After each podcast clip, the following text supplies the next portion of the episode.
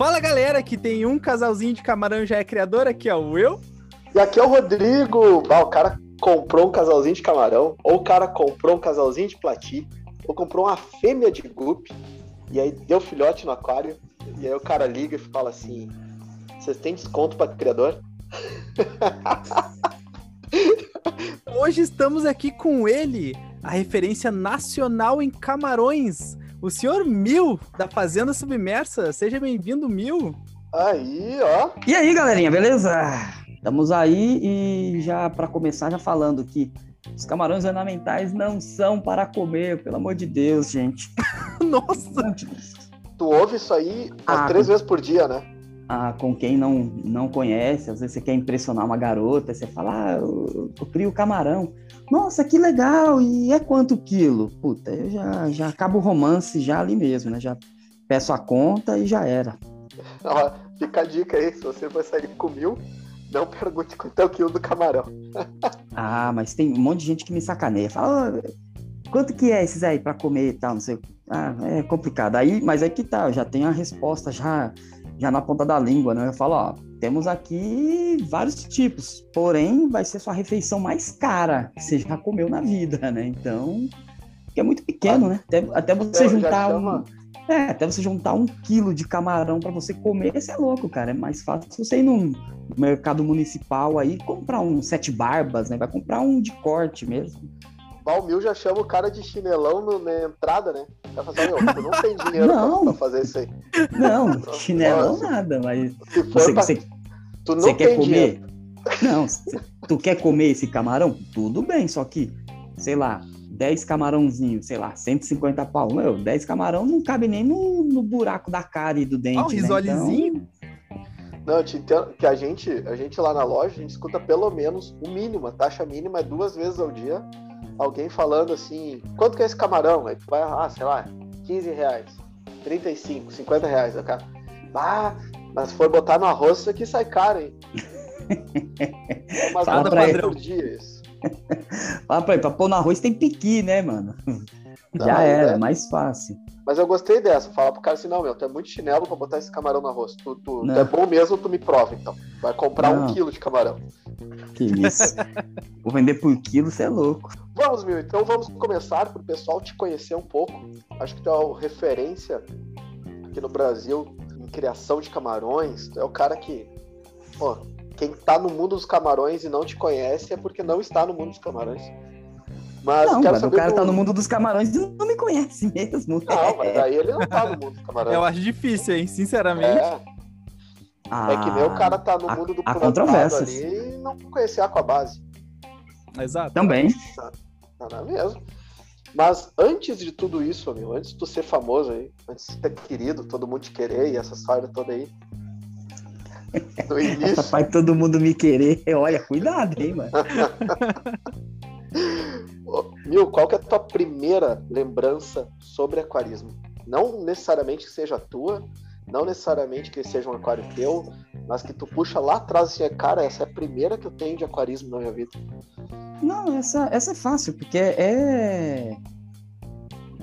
Foi vivenciado por mim, eu tinha que, uns cinco anos, seis talvez, e um, o irmão do meu cunhado lá na época chegou lá pra gente, né? E, olha, tem ali um lugar que tem uns peixinhos tal. Chegou com um, um balde assim.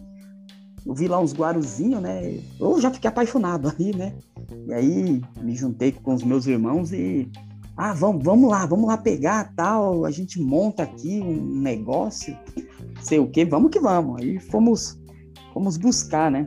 Um, era um, meio que um brejo que estava morrendo, né? Porque a rodovia estava bem do lado e havia um trevo ali, né?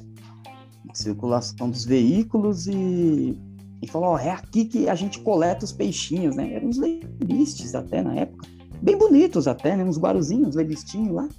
E não dá para esquecer, porque foi bem marcante. Ele falou assim: ó, só que é o seguinte, o pessoal passa aqui de carro e fica enchendo o saco, né? porque a gente está entrando aqui e estavam meio que, né, estavam lá asfaltando e dejetos, né, muito esgoto já invadindo aquele local ali, e infelizmente aquilo ali já estava já com os dias contados, né. E aí falou, não, vamos, vamos pra cima, né? E eu nunca tinha xingado um palavrão na minha vida, né? Tinha um medo lascado da minha mãe. Aí estamos nós entrando ali no meio daquele resto de brejo, né? Meu, a água chegou na cintura, primeiro carro que passou do lado, a mulher já abriu o vidro. Sai dessa água, seus porcos! Ah, filha da puta, sei o quê. Aquela, aquele xingamento total. Eu não sabia se eu xingava, se eu ria. E foi bem engraçado. Aí coletamos lá uns peixinhos, né? A, a roupa toda suja depois, porque um resto de, sei lá, de matéria orgânica com esgoto, com produto químico que vinham das fábricas lá e chegamos em casa meio laranja, mas tudo bem, né? É, as roupas foram condenadas, mas o, o, o aquarismo para mim começou nesse dia, né? E daí para frente, claro, né? Teve um, um, momento que eu fiquei sem aquário, né? Alguns anos, mas a paixão sempre foi muito grande, né? E aí, digamos que eu voltei para o aquarismo, deixa eu ver, em 2005 aproximadamente, 2004, 2005, foi quando eu voltei com aquário de 50 litros, faz aquele monte de erro, né? Carpa com neon. Cruzes! A carpa chupava o neon e cuspia, chupava o neon e cuspia. Ah, delícia, né? Tava virando um pirulito, né? Eu, neon eu, chupeta. É, eu olhando e pensando, meu, acho que eu fiz alguma coisa errada, né? E aí vai lá na loja, pergunta, o cara, não, mas neon é de água quente. Ah, beleza. 32 graus com a carpa branca dentro, maluca. Nossa, o metabolismo lá em cima. Aí foi um arrebento total, né? Aí acabei passando a carpa para frente e remontando o aquário. Aí começou a caminhar, né? Aí foi mais ou menos por aí o negócio. O homem com a história, olha, é a mais impactante até hoje da gurizada que é. a gente outros tem a melhor lembrança mais nítida. Porque todo mundo começa, todo mundo começa naquela não, porque tinha um aquário no fundo de casa, porque meu pai, porque minha mãe, não, chega o mil e fala assim, bah, me toquei no banhado lá. Tinha peixe de três olhos, três, cinco nadadeiras. Era mais ou menos isso.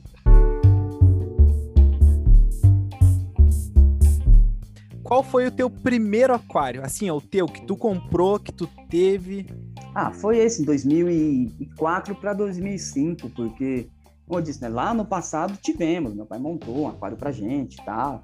Era a época que não existia nem filtro, né? Era aquele filtrinho copo, que ficava dentro do aquário e bombinha vigorar do lado de fora ali, vai que vai, né?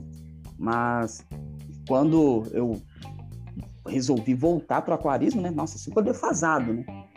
E aí fui, fui na Cobase até, tenho ah, bem vivo na mente, né? Foi para 2004, 2005, comecei a trabalhar novamente. E aí juntei um dinheiro, tá? E falei para minha mãe, falei, ah, quero, quero voltar com o aquário, tal, sempre gostei. Não, vai para cima então. E aí esse, digamos que era meu mesmo, né? Foi eu que fui lá, fui lá, comprei a caixa de vidro, né? Porque muita gente fala que aquilo ali já é um aquário. Não, né? Uma caixa de vidro, o substrato. Todo mundo, né? Com aquele, aquelas pedrinhas coloridas. Aí passa um tempo você fala, meu, eu tô fazendo besteira. E troca, tudo mais. Mas foi ali que comprei o primeiro filtro externo, né? Que nem sabia que existia. Aí sim me familiarizei com os, os testes de água. E foi bem bacana, né? Foi aí que realmente eu, eu, voltei, né? Claro, foi esse negócio que eu disse, né? Meti lá a primeira carpa com, com neon, mas depois o negócio mudou e aí em pouco tempo eu, eu mudei o aquário de 50 já falei, meu, se você quiser ter bastante peixinho, essas coisas, tem que ser um aquário um pouco maior. Aí comprei um aquário de 100, eu me achava o máximo, né? Nossa, nunca, nunca vi um aquário tão grande, 100 litros, nossa. Já botou três carpas aí. Não, é, por incrível que pareça, eu falei, não, não quero mais carpas, eu quero trabalhar com peixinhos assim, tetrinhas tal, e aí foi dando certo, né? Depois tive lá uma colônia só de barbos, e aí foi caminhando, aí sim, né? Depois disso, o negócio foi melhorando, tal. E aí sim, eu fui para um aquário realmente assim, digamos que grande, um aquário de 300 litros. Aí o negócio já mudou de figura, né? Porque já, já tinha mais um pouco de estudo, mas a, as coisas ainda eram um pouco precárias aqui no Brasil e a grana não era muito, não era muito, é, assim, digamos que farta, né? Então, fiz o processo do famoso humus de minhoca, parede de filtro de piscina por cima, meu, um terror a minha cozinha, porque você comprar um saco de 20 quilos daquela. 20 não, comprei um saco de 50 quilos de humus de minhoca para tratar, eu vou te falar, viu, meu? Aquele Lembrou negócio. daquele brejo. É, queimando aquela terra lá com água, aquele, um cheiro de terra com café e uma bagunça dos infernos, e você lavava, você aproveitava muito pouco daquilo ali, né? Para depois você montar o aquário e ficar subindo gás metano eterno, né? Parecia que meu aquário tinha cortina de bolha. Era o tempo todo subindo bolha daquele aquário. Falei, mano, essa porra vai explodir qualquer hora aqui. Mas deu certo, no final deu certo, claro, né? Depois de tempo você aprende um pouco mais, aí você compra realmente substrato fértil. Aí o negócio melhorou mesmo, né?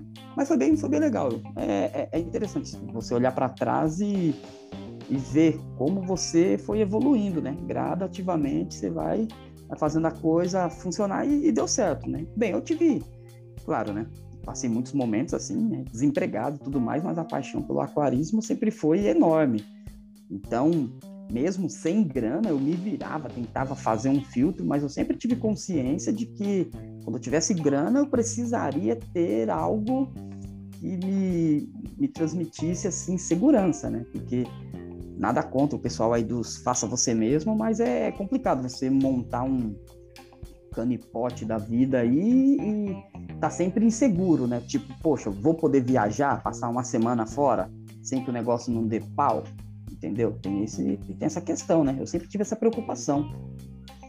Acaba virando refém do aquário, né?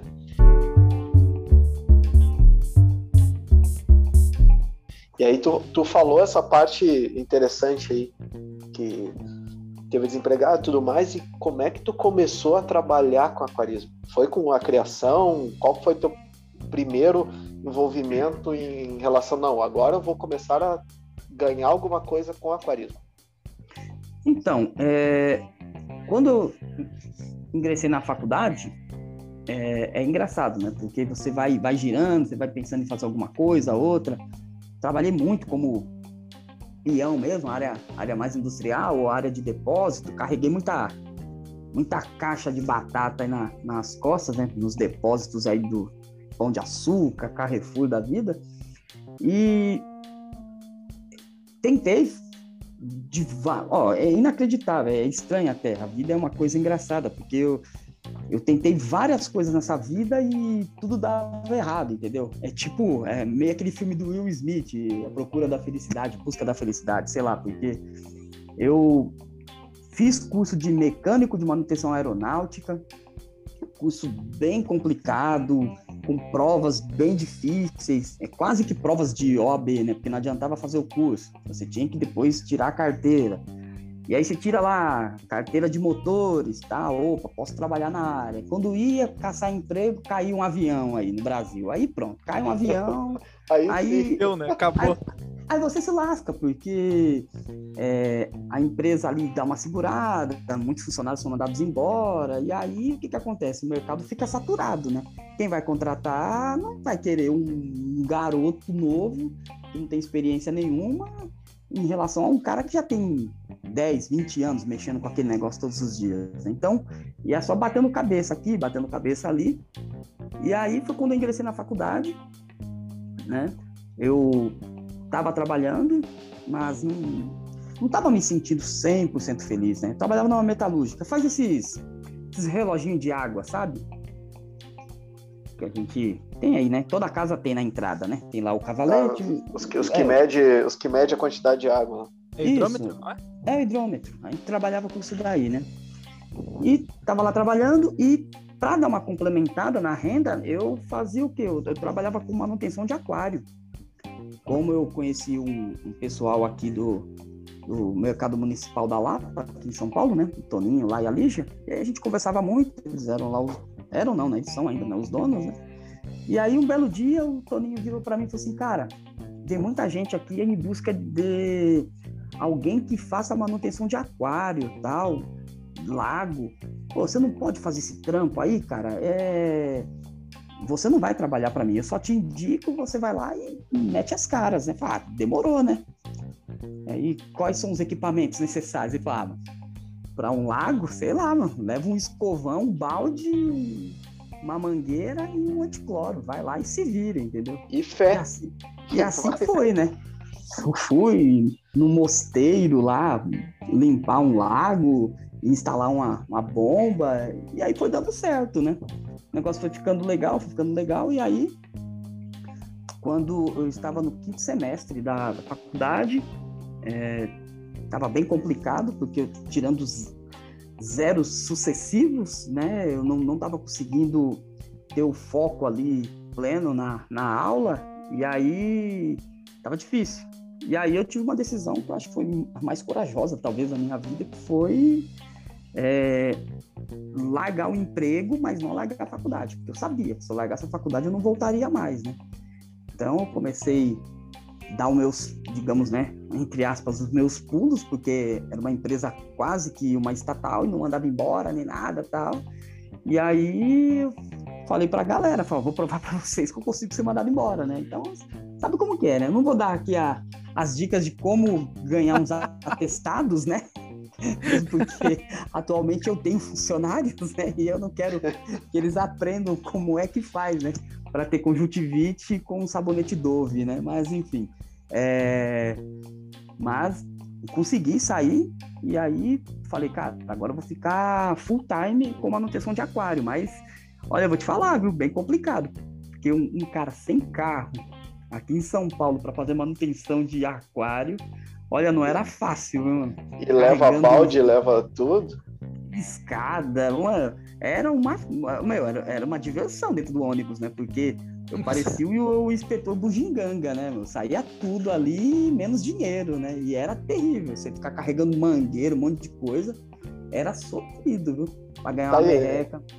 E esse mosteiro aí, a água era benta? Acredito, acredito que era. Eu queria que a cerveja fosse também, né? Mas não tinha. Eu acho, né? Mas eu queria ver ali se tinha um vinho, alguma coisa ali, né?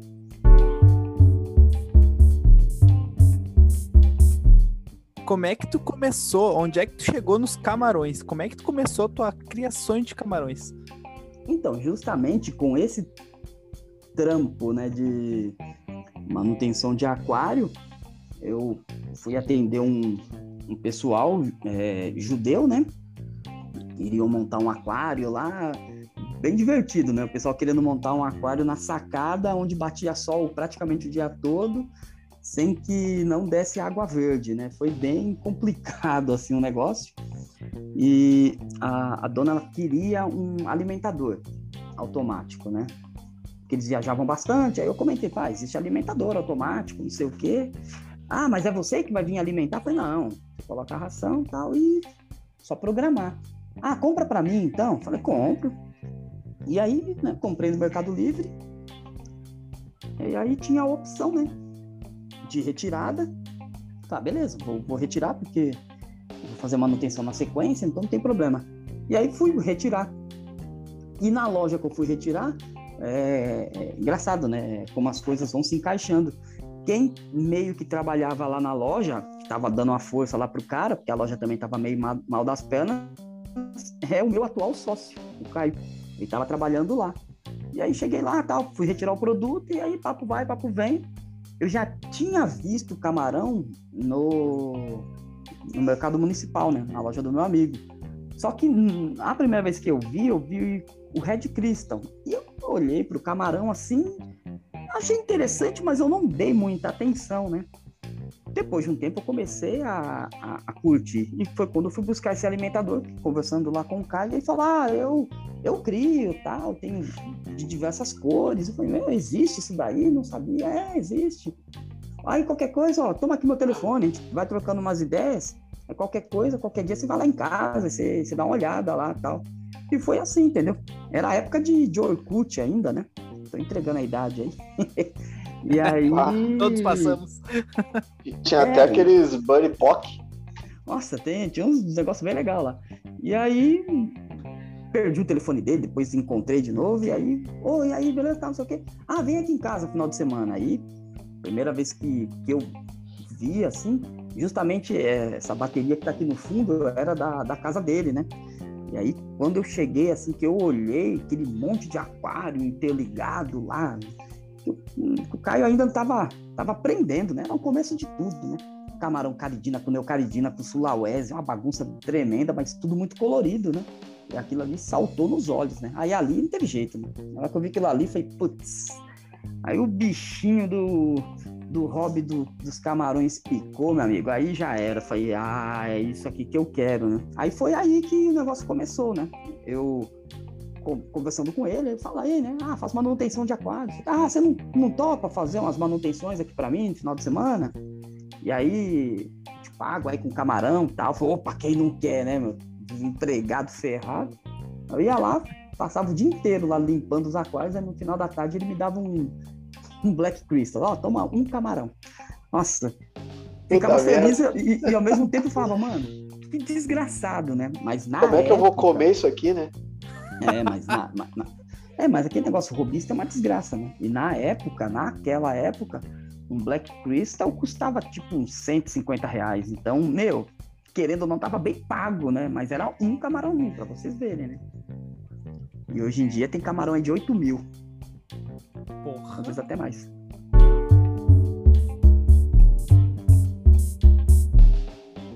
Tu chegou a ir pra Alemanha?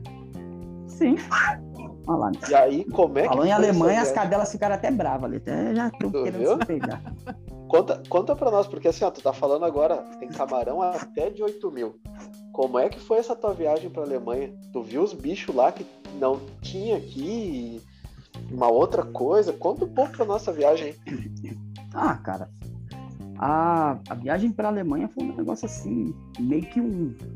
Veio, meio, veio como um marco, né? Pra coroar eu achava na época, mas a, hoje, né, já, a gente chega na parte da loja aí, acho que é talvez até mais importante, mas a, essa parte foi muito interessante, porque estávamos lá trabalhando, passando alguns perrengues lá, né, e aí havia um, um cara que ele é metade brasileiro, metade português, né, Fábio Silva, e ele mora em Portugal tudo mais, né, e ele criador é de longa data, né? Quando aqui no Brasil a gente estava nos primeiros caridinas, ele lá fora já estava criando novas variantes, né? Ele, inclusive, ele é o, o inventor do camarão Red Devil, né? Que é um camarão todo vermelho com com, com olho laranja, né? Ele que criou, né? E é até um orgulho para nós, né? Porque o cara é, é meio brasileiro, meio português e tá lá, né? Tá gravado o nome dele. E ele é, iria participar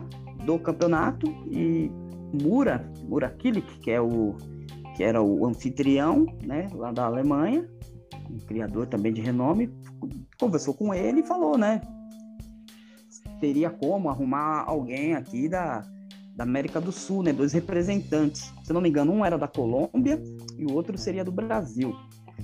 E aí o Fábio falou: "Ah, tem o Caio, né?" E aí meio que fez o meio de campo. Teve um evento, hum, é, eu acho que foi em Natal, o Caio estava lá no evento tudo mais. Acho que tinha um pessoal lá também, né? Meio conhecido, pessoal do mundo todo. E aí foi quando rolou o convite. Aí o Caio falou para mim: eu vou, vou pro campeonato lá de camarões, sei o quê. Só que, meu, você que está mais cuidando hoje dos aquários, né? Tô mais na parte administrativa, não sei o quê e inglês aqui ruim pra caramba, como é que a gente faz? Falei, mano, você tem que ir, né, cara? É, um convite desses aí não tem como, cara, você não aceitar. Aceita o convite, vai para cima, né? Ah, poxa, mas eu vou sozinho, não sei o quê. Falei, vai sozinho nada, né, mano? Vê se consegue uma vaga para mim, é que eu vou no bagageiro do avião, não tem problema, né? vou na mala de mão, né? É, aí serra as pernas e dane-se, vai embora. aí, aí ele pegou, conversou lá com o, o, organizador e ele falou, né? Não, beleza, é, você pode vir, tal, seu amigo quiser vir também, a gente dá meia hospedagem para ele. Não, beleza, vamos que vamos. Aí um amigo nosso, né, que é o Robertinho, Roberto Hamburger, né, da GT Aquário, sempre viaja lá para fora e falou assim, meu, é, eu vou viajar também, a gente vai se encontrar lá na Alemanha. Ele viajou um pouco antes, né? O bicho também é fissuradaço em aquarismo. Ó, vou na frente e aí vocês me encontram lá. E Robertinho é. Bicho é desenrolado, né? Desenrola no inglês, em tudo quanto é língua. Desenrola, enrola e vai que vai. E foi isso que aconteceu, né? Nos encontramos lá na Alemanha, em maio de 2019. E aí começamos a, a nossa saga lá, né? Porque o evento seria, se não me engano, três dias. Mas nós iríamos passar uma semana, né? Aí foi aí que nós fomos fomos para Holanda, fomans na, na Ruinemans, não sei se vocês já ouviram falar, que é a, é, se eu não me engano, é a maior importadora do mundo de coisas para aquarismo, assim. Claro, os caras também têm é, aracnídeos, algumas coisas, mas em relação assim a peixe, olha, eu vou te falar, eu nunca vi uma estrutura tão gigante quanto aquela. É, é assim um negócio absurdo. Ainda mais pela tecnologia dos caras. Eu nunca vi aquário circulando água sem ter bomba, entendeu? Os caras tinham uma tecnologia que era tudo por. É, sei lá, é uma, uma espécie de bomba a vácuo, não dava para entender, eram umas varetas que os caras puxavam e aí aquilo gerava vácuo e aí puxava água de um aquário que passava por dentro de um filtro de areia e meu, era inacreditável o sistema dos caras. E você Bagulho ficava... absurdo. Não, você, você olha assim pro negócio. Eu, eu gravei isso, tá? No meu canal, mas, cara, eu não consegui explicar, nem o Robertinho, nem o Caio. E o, o, o, gerente lá da empresa, ele meio que explicou pra gente, mas o cara falando lá holandês, o Robertinho tentando entender, eu também. É, a parte que eu consegui entender bem é que a, as estruturas eram todas de madeira e era madeira que vinha do Brasil, foi o que o cara disse, porque essa parte da, da filtragem era um negócio assim absurdo. Eu nunca vi uma tecnologia tão grande, entendeu?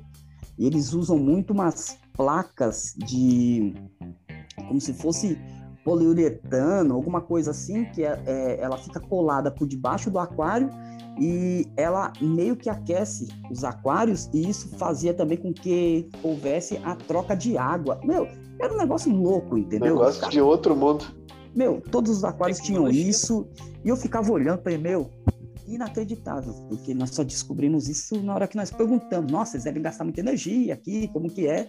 E foi o cara falou, não, aqui é tudo por, por pressão, vácuo, não sei o quê. Eu falei, meu, não é impossível, cara, não, não é impossível, mostrou pra gente, né? Foi um negócio muito doido. E aí conhecemos também a, uma loja, mas já foi na Alemanha, a Zuzayat, que é uma. É Zuzayat, é alguma coisa assim. É uma loja gigantesca também no, no segmento pet. Meu, é recomendo... uma das maiores pets do mundo, né? Sim, recomendo qualquer pessoa a conhecer essa loja, porque os caras têm. Tem, meu, os caras. Eu só não vi pinguim lá dentro, mas, cara, é inacreditável. Os caras têm um aquário lá, eu acho que de, sei lá, 15 mil litros. Meu, os caras tinham pangáceos lá dentro. Olha, juro para vocês, eu tenho 1,65m. Pô, o pangácio eu acho que era maior do que eu, cara. Eu nunca vi um peixe tão grande assim, é, de água doce. Tudo bem, a gente fala do pirarucu aqui no Brasil, mas, cara, dentro de um aquário daquele tamanho, meu, inacreditável, entendeu? Animais enormes, enormes. Uma baita de uma loja, entendeu? Não, meu, mas agora o pessoal do Jumbo que ouviu tu falar vai dizer que o bicho não cresce. Ele cresce só conforme aquário. Cara, tava. Eu, eu vi o bicho lá, eu não sei quantos anos aquele peixe tinha, entendeu? O bicho era gigantesco. É, era uma coisa assim absurda. É uma loja muito bacana. E a parte do, do evento mesmo, né? Um evento muito legal, na cidade de Kalkar, lá na Alemanha. É bem legal porque foi feito esse evento em um hotel e esse hotel ele tinha sido usado como ele era na verdade uma uma usina nuclear, né, no passado. Então tem as torres, tudo mais, é, na portaria, assim, na entrada, recepção, você vê toda a parte do maquinário mesmo, né, os pistões, assim, gigantes. É, não chegaram a, a, a gerar ali é, energia nuclear, né, mas Era, era uma fábrica, e essa fábrica acabou ficando parada, e aí um cara milionário lá comprou, e aí transformou esse empreendimento em parque, pista de kart, um monte de coisa, né? E... Bom, que dentro do hotel ninguém liga a luz, né? Porque as paredes são fluorescentes devido a horário. não, não é, não é para tanto, mas é, algumas áreas lá eram restritas e era bem legal, assim, não vou me esquecer, porque havia um local que era uma entrada, assim, acho que dava em algum túnel lá para os testes, né, que ficavam que ficava perto de um rio, né, para justamente para arrefecer, né, os reatores. Meu, eu, vou, eu juro para vocês, cara, a parede assim, uma parte da parede ficava um pouco à mostra. Cara, ela tinha assim a espessura, sei lá, de uns dois ou três guarda-roupa, cara. Eu nunca vi uma parede tão grossa como aquela, entendeu? E uns vergalhões, assim, sei lá, cara. É, é, é, o negócio era muito grosso, entendeu? Então, era para aguentar mesmo tranco, né? E foi lá que foi feito o evento, né? Num, num, num, setor lá, um galpão bem grande. E ali, ali foi inacreditável você chegar e ver uma estrutura daquele jeito, né? Era. A grosso modo, era como se fosse um aquário em formato de U, assim, de uma letra U. Porém, é, eles eram com, com várias separações, né? Várias separações. A, um, mas um sistema de filtragem que era como se fosse um é como se fosse um samp gigante que a água ia subindo o nível até chegar no nível máximo que passava por uma esponja e ali todos eram filtrados por trás e ficava essa recirculação, né? Muito bem bolado o sistema deles assim. E, a, e em cada compartimento desse é um compartimento pequeno ali, mais ou menos acho que 10 litros aproximadamente eram expostos os camarões, né? Então eram aproximadamente cinco camarões em cada um desses quadradinhos de aquário, né?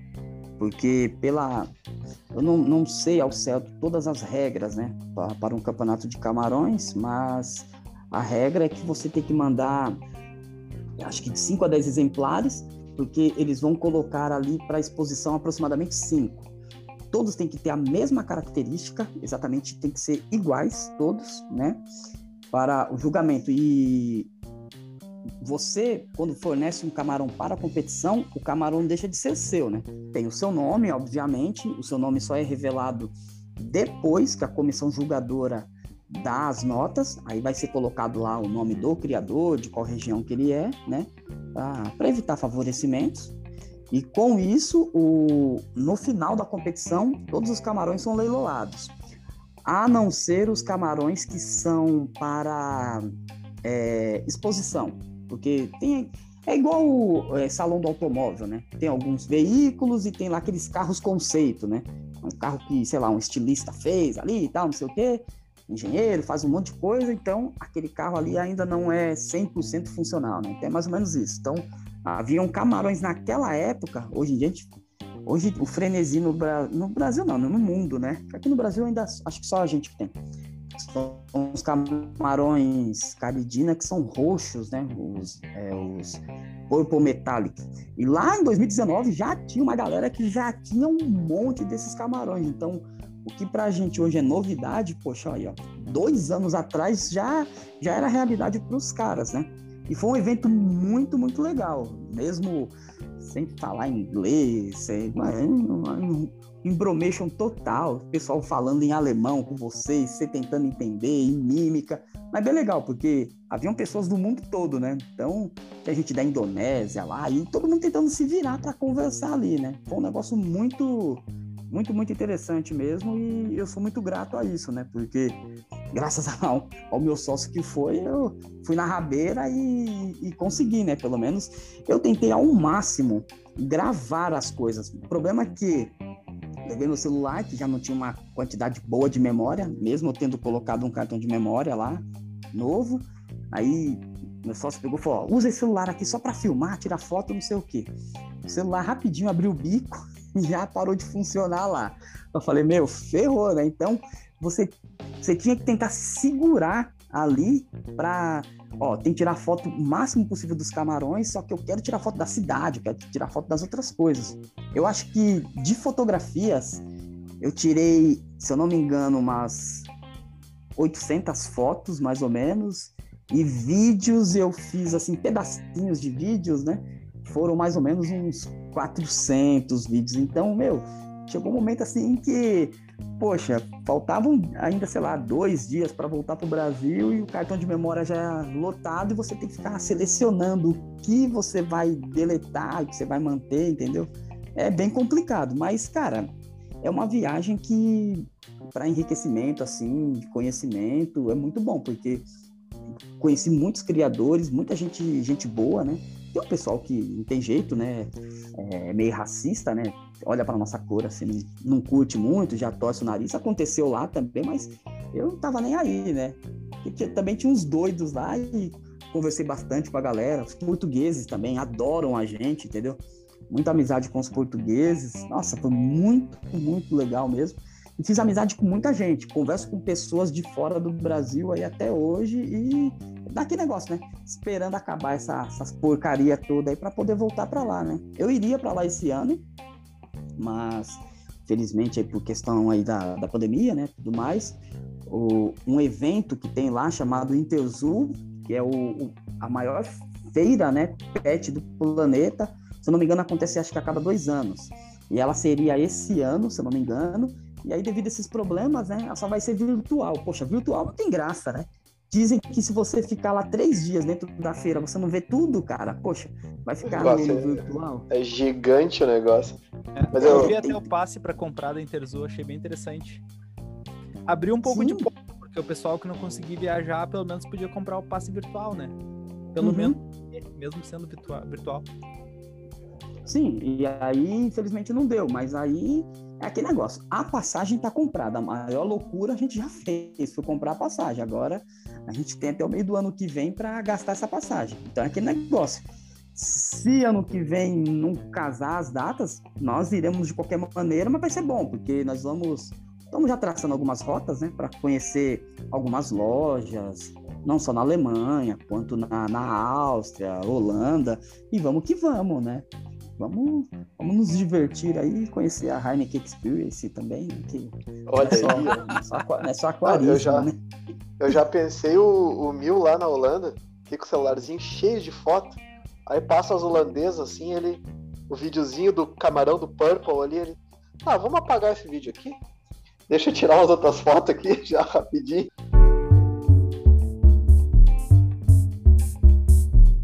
Quando é que foi assim, ó, bah, vamos abrir a nossa loja? Então, a gente já estava, nós estávamos, né, criando já os bichos. Porém, como eu disse, né, é, hoje eu sou pobre, naquela época eu era miserável, não tinha dinheiro para nada. Então, é, nós estávamos criando na casa do Caio. Né? A gente tem um, um amigo chinês que é, é mais louco do que nós três juntos. E aí o menino ia lá para fora e o menino gosta muito, se eu não me engano, de aquário marinho. Então, o menino, ah, poxa, gostei desse equipamento, trazia. Queria alguma coisa, trazia. E aí vai que vai, né? Foi assim que, oh, vou levar um presente para vocês. Trazer uns camarões, beleza. E aí o negócio estava indo bem. Claro, né? Com nossos erros e acertos, porque naquela época comprava alguma coisa do chinês, meu, ele não falava para você é, o TDS da água, a temperatura, não falavam absolutamente nada, você tinha que se virar.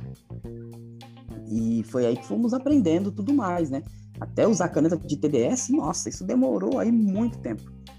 E aí, o negócio estava caminhando bem, porém estava complicado, porque já não tínhamos espaço para usar a lavanderia da casa do Caio. A mãe dele já estava quase despejando a gente de lá, né? E, meu, não tá dando certo aqui e tal.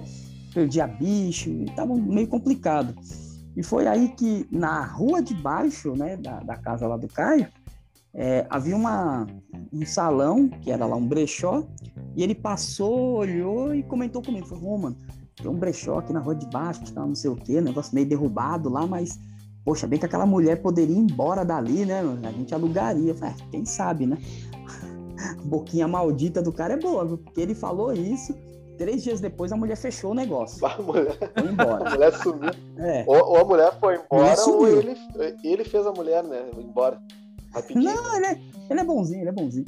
Aí a gente já não perdeu tempo, né? Já fomos lá na, na, na dona da, do imóvel lá, já conversamos com ela, tal, não sei o quê. Precisava de muita reforma, porque o salão lá estava totalmente destruído, né? Fiação à mostra, uma bagunça danada. E aí falou, mano, e aí, vamos meter as caras? Vamos. Mas foi aquele negócio. Nós, eu, eu tinha umas economias, ele tinha um pouco mais que eu, mas acho que nós juntamos o quê?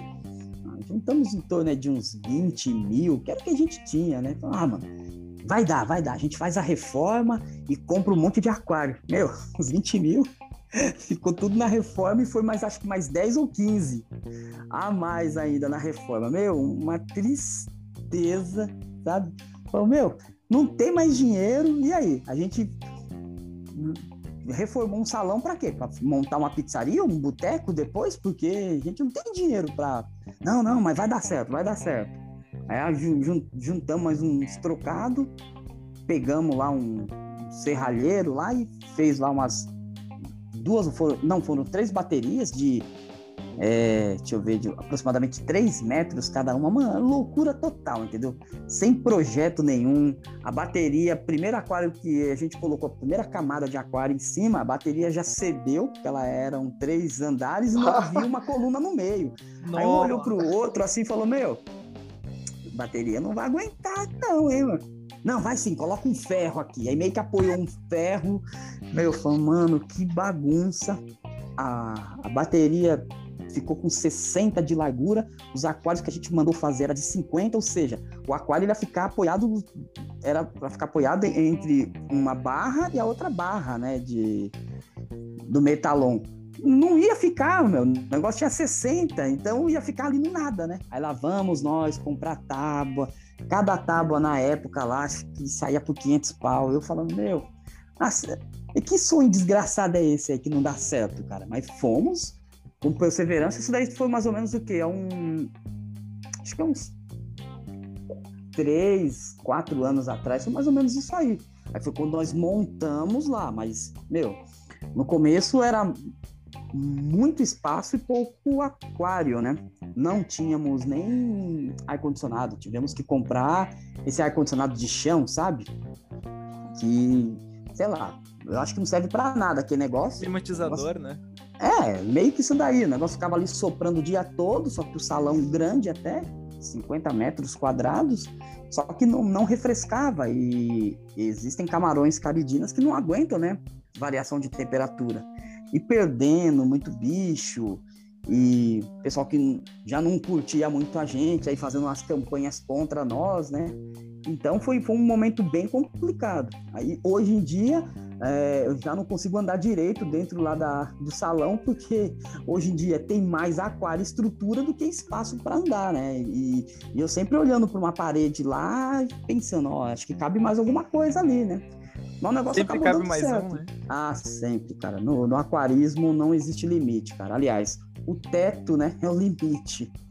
Isso não pendurar bem eles, né? Uhum. Ah, ah cara, o cara usa atualmente... as correntes de samambaia, né? Pra botar, sabe aquelas correntinhas de planta? Quero nem saber, cara. Onde eu puder, eu monto. A gente já tem aquário no chão, né? No chão mesmo.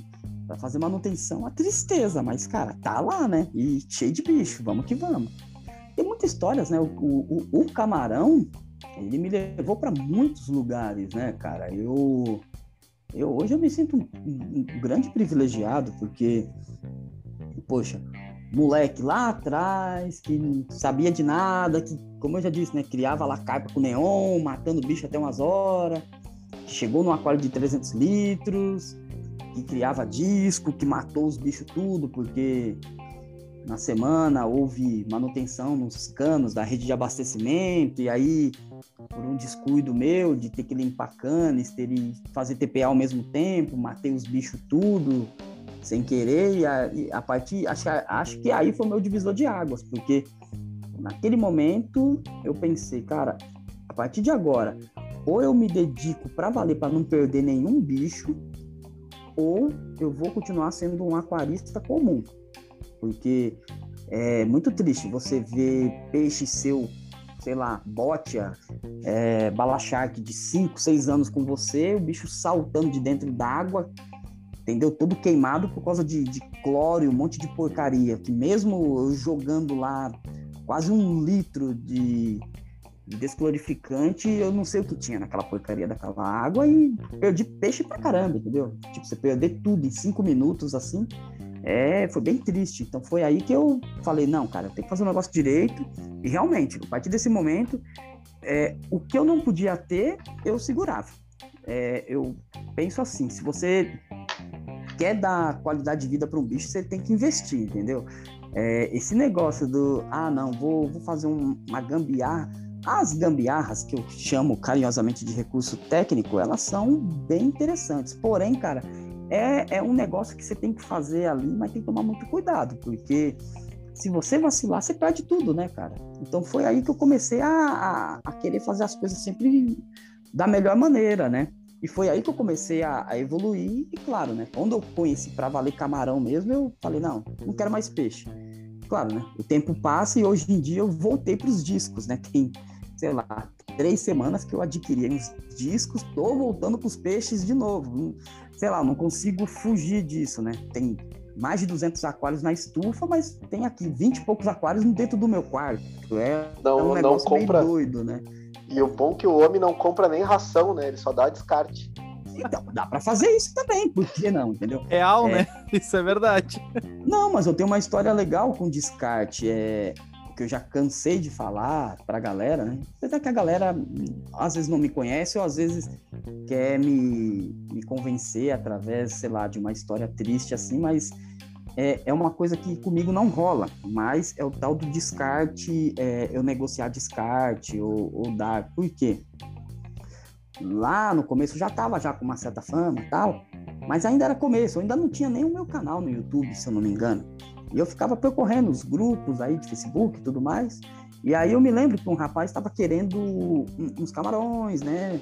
História triste de sempre, né? Ah, porque tô desempregado, sei o que tal. E eu meio que me vi ali na história do cara, né? Falei, caramba, né, mano? O cara lutando pelo hobby aí e tal, não sei o quê. E aí peguei, chamei o cara, falei, ó, oh, tá precisando dos camarões? Ah, eu queria, tal, não sei o quê. Aí meio que negociei lá preço com o cara. E eu não vou me esquecer disso, porque eu peguei mais ou menos, acho que foram uns, uns cinco, caridina até, caridina black, que eu tinha bastante, mas tava com uma cor feinha, né? Eu considerava até um descarte, né? E aí fui entregar pro cara, e aí papo vai, papo vem, aí na hora que o cara foi me pagar, eu falei, cara, é, gostei da sua história, tal, não sei o que, e não vou te vender, o negócio é teu. Ah, obrigado tal, não sei o que, né? Beleza. Falei, ah, mano, isso aqui para mim é um descarte, eu, não, eu, não, eu, tô te dando. Beleza. Daí foi num sábado. Na, segu na, na segunda-feira? Ou foi no domingo à tarde? Acho que foi mais ou menos isso aí. No domingo à tarde, eu vejo o cara num post vendendo os camarões que eu tinha dado para ele. Aí, tipo, eu olhei, cara. Aí o sangue já começou a subir na hora, né? Aí veio segunda, veio terça, aí um cara já entrou lá na comunidade e tal e começou a falar mal desse cara porque ele havia vendido uns camarões para o cara que não tinha sido esses meus e não havia entregue e tudo mais. Eu, eu, percebi o quê? Que eu tinha caído num velho golpe, né? O cara que conta a história triste nos grupos para ver se ganha equipamento, ganha aquário, ganha essas coisas. E depois estava vendendo um negócio. Aí eu peguei, jurei para mim mesmo, falei, cara, eu não vou dar descarte, não vou vender descarte, esquece. Os meus descartes eu mando para o professor Rômulo, né, da Federal lá de Goiás, que ele faz, é, faz alguns testes, né, alguns trabalhos acadêmicos com camarão e níveis de toxicidade. Então, já tem algumas coisas aí, eu participei de, algum, de alguns trabalhos lá, acho que dá para ser publicado. Quando for publicado, aí dá para a gente conversar mais sobre isso, né? E... Manda que a gente quer ver isso aí quando for então, Eu aceito toda a literatura. É, tem, tem umas teses lá, tem uma, uma aluna dele lá que defendeu banca já, e aí, é, é, infelizmente, esse negócio de pandemia atrasou tudo, né? As defesas aí, tava, eu sei que tava para alguns artigos saírem aí em revistas tal, conteúdo acadêmico. Quando tiver tudo prontinho, eu passo para vocês, porque eu ainda não tenho isso daí. Né? É, mas é, é, mais ou menos isso aí. É, eu não comercializo descarte. Primeiro, é, vida é vida, entendeu? Não, não, importa se o peixe custa 50 centavos ele, se, ou se ele custa mil reais. É uma vida. Então, se você quer ter disposição para cuidar de um aquário, você tem que saber disso daí. Você não está lidando com cifras, você está lidando com uma vida. Então, quando a pessoa vira para mim e fala, cara, é, eu estou começando agora, tal, você não tem um, uns descartes para me vender porque se morrer não tem problema porque eu gastei pouco? Meu, ele acabou de perder uma ótima oportunidade de ter uma amizade legal, entendeu? Porque quando o cara vem e fala isso daí para mim, meu, isso prova que o cara ele não tá preocupado ali 100% com a vida. Ele tá preocupado se ele vai perder dinheiro se ele fizer alguma burrada no aquário, entendeu? Esse tipo de coisa eu já abomino, entendeu? É um negócio, sei que é um negócio meio pesado que eu tô falando, mas, cara. É pesado. Se tu ouvir e... o resto dos podcasts, é a mesma coisa que a gente fala. Mas qual é a diferença? Entendeu? Então, é o que eu digo, qual é a diferença de um Malaua que custa, sei lá, 8 reais, um bichinho, vendo até pacote aí, pacote 10. Qual é a diferença desse para um que custa 100 pau, entendeu? É, mano, é uma vida da, da, da mesma forma. Então, quando a pessoa vem e fala que quer um descarte porque quer treinar, eu, o treino é o quê? É a ciclagem, entendeu? Cicla direito o seu aquário, você não vai precisar ficar fazendo esse tipo de malabarismo. Ah, vou pôr ali, se morrer, ah, não gastei nada, então eu acho que é muito errado. E uma coisa interessante é, que reforça isso daí também foi o Fábio Silva, lá na Alemanha. Eu entrevistei ele e tal, tudo mais, né, tem lá no canal. E depois, um papinho off, ele pegou e falou para mim, falou assim, cara, vou te falar uma coisa. Eu vejo que você trabalha direitinho tal, você tem futuro. Só que é o seguinte, você tem que ser conhecido pelas coisas de qualidade que você tem, que você faz. Você não tem que ser conhecido porque você cria um negócio lá que não tem padrão nenhum, entendeu? Lute pela qualidade sempre. E essas palavras eu guardo, né, para mim e até compartilho, porque se você quer ter algo bom, cara, você tem que lutar para sempre passar o melhor para o teu cliente, entendeu? Para pessoa que você conhece, para um amigo. Porque lançar por lançar assim uma ideia, ah, faz, ah, desse jeito tá bom pra caramba. Eu acho que não é bem por aí, entendeu? O negócio tem que ser levado mais a sério no, no aquarismo. O, o achismo, tudo bem, é, o aquarismo é, um, é uma relação coletiva e empírica, né? Não existe ali um, ó, esse faz esse curso de aquarismo que se você fizer isso aqui, você vai, vai dar certo em tudo. Isso não quer dizer que vai dar certo, porque a água da minha casa aqui é diferente da de vocês, entendeu? Só aqui em São Paulo tem acho que três, quatro pontos de, de água que vem de regiões distintas. Basta um dia essa água não tá muito legal, você perde seu bicho, entendeu? Ainda mais se não tiver um equipamento ali interessante, um teste bacana.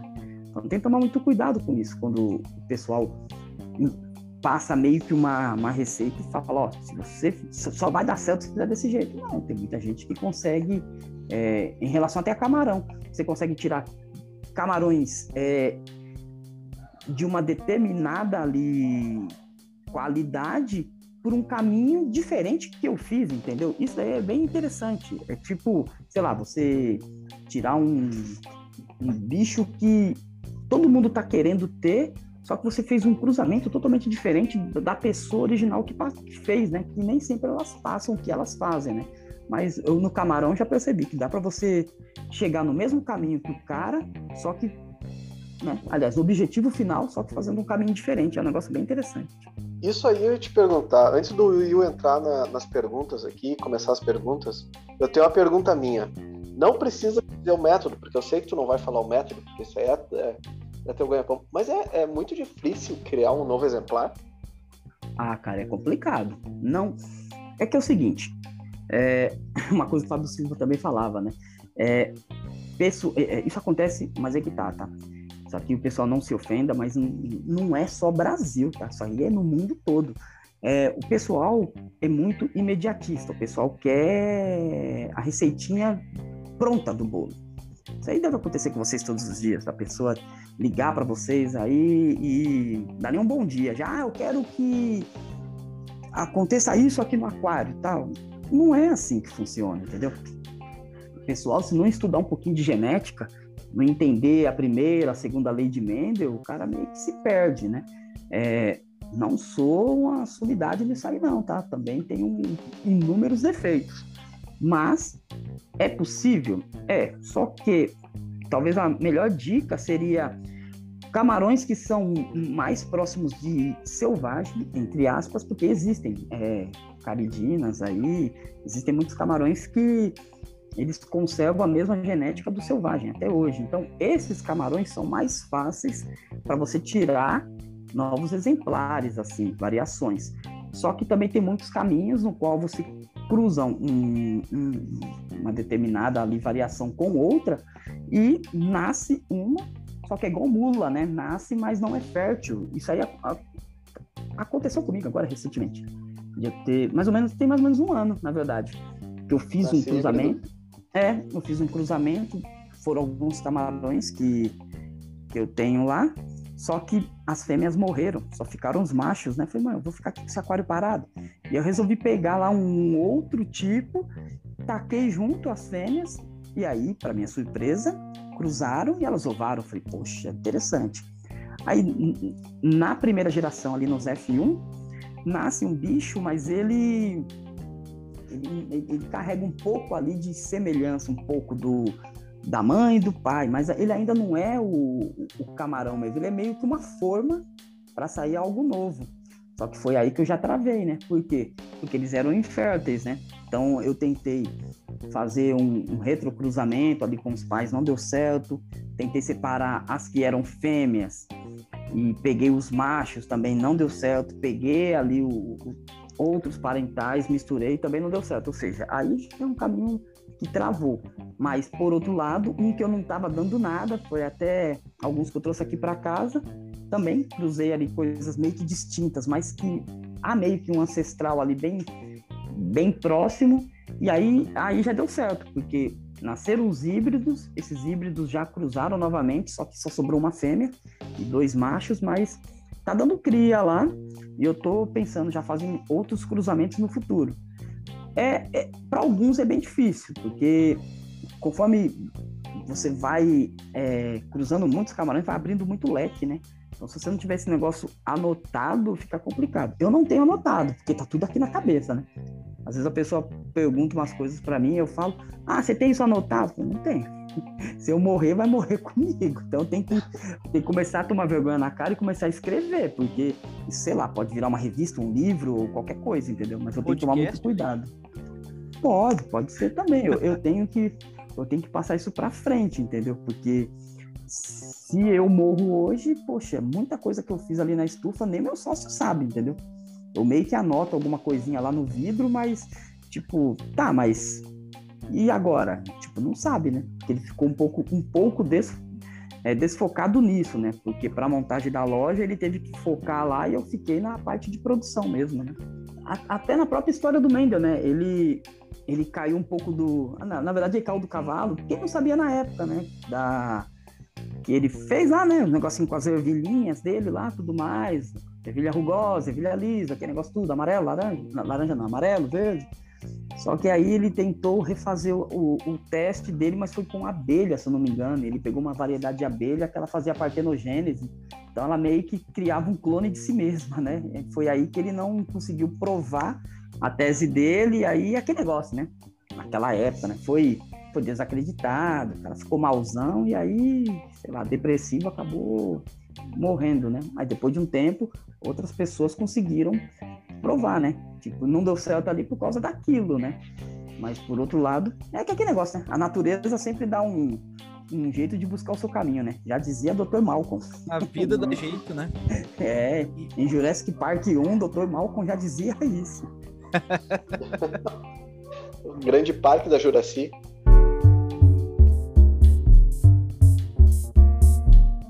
Vamos então à pergunta dos ouvintes do podcast do Aquarismo Bizarro. E olha, uma tonelada das perguntas foi feita pela dona Thelma Lisandra Trindade, nossa hum. ouvinte hum. portuguesa. Olha, olha pois. Ela é uma paulistinha ali no grupo, ela responde tudo e todos, tá? Hum, legal. Então vamos lá. A primeira pergunta é dela foi: quais produtos de fertilização, incluindo produtos de controle de GH, são mais indicados para aquários de camarões? E se há diferenças com caridinas e neocaridinas e o que deve ser evitado? Fertilização. Fertilização para camarão é permitido? É, sim, é permitido. Porém, tem que tomar um, um, algumas precauções. Os camarões eles são extremamente sensíveis à presença de cobre. E a maioria dos fertilizantes possuem cobre. Porque o fertilizante ele não é feito para camarão, ele é feito para plantas, né?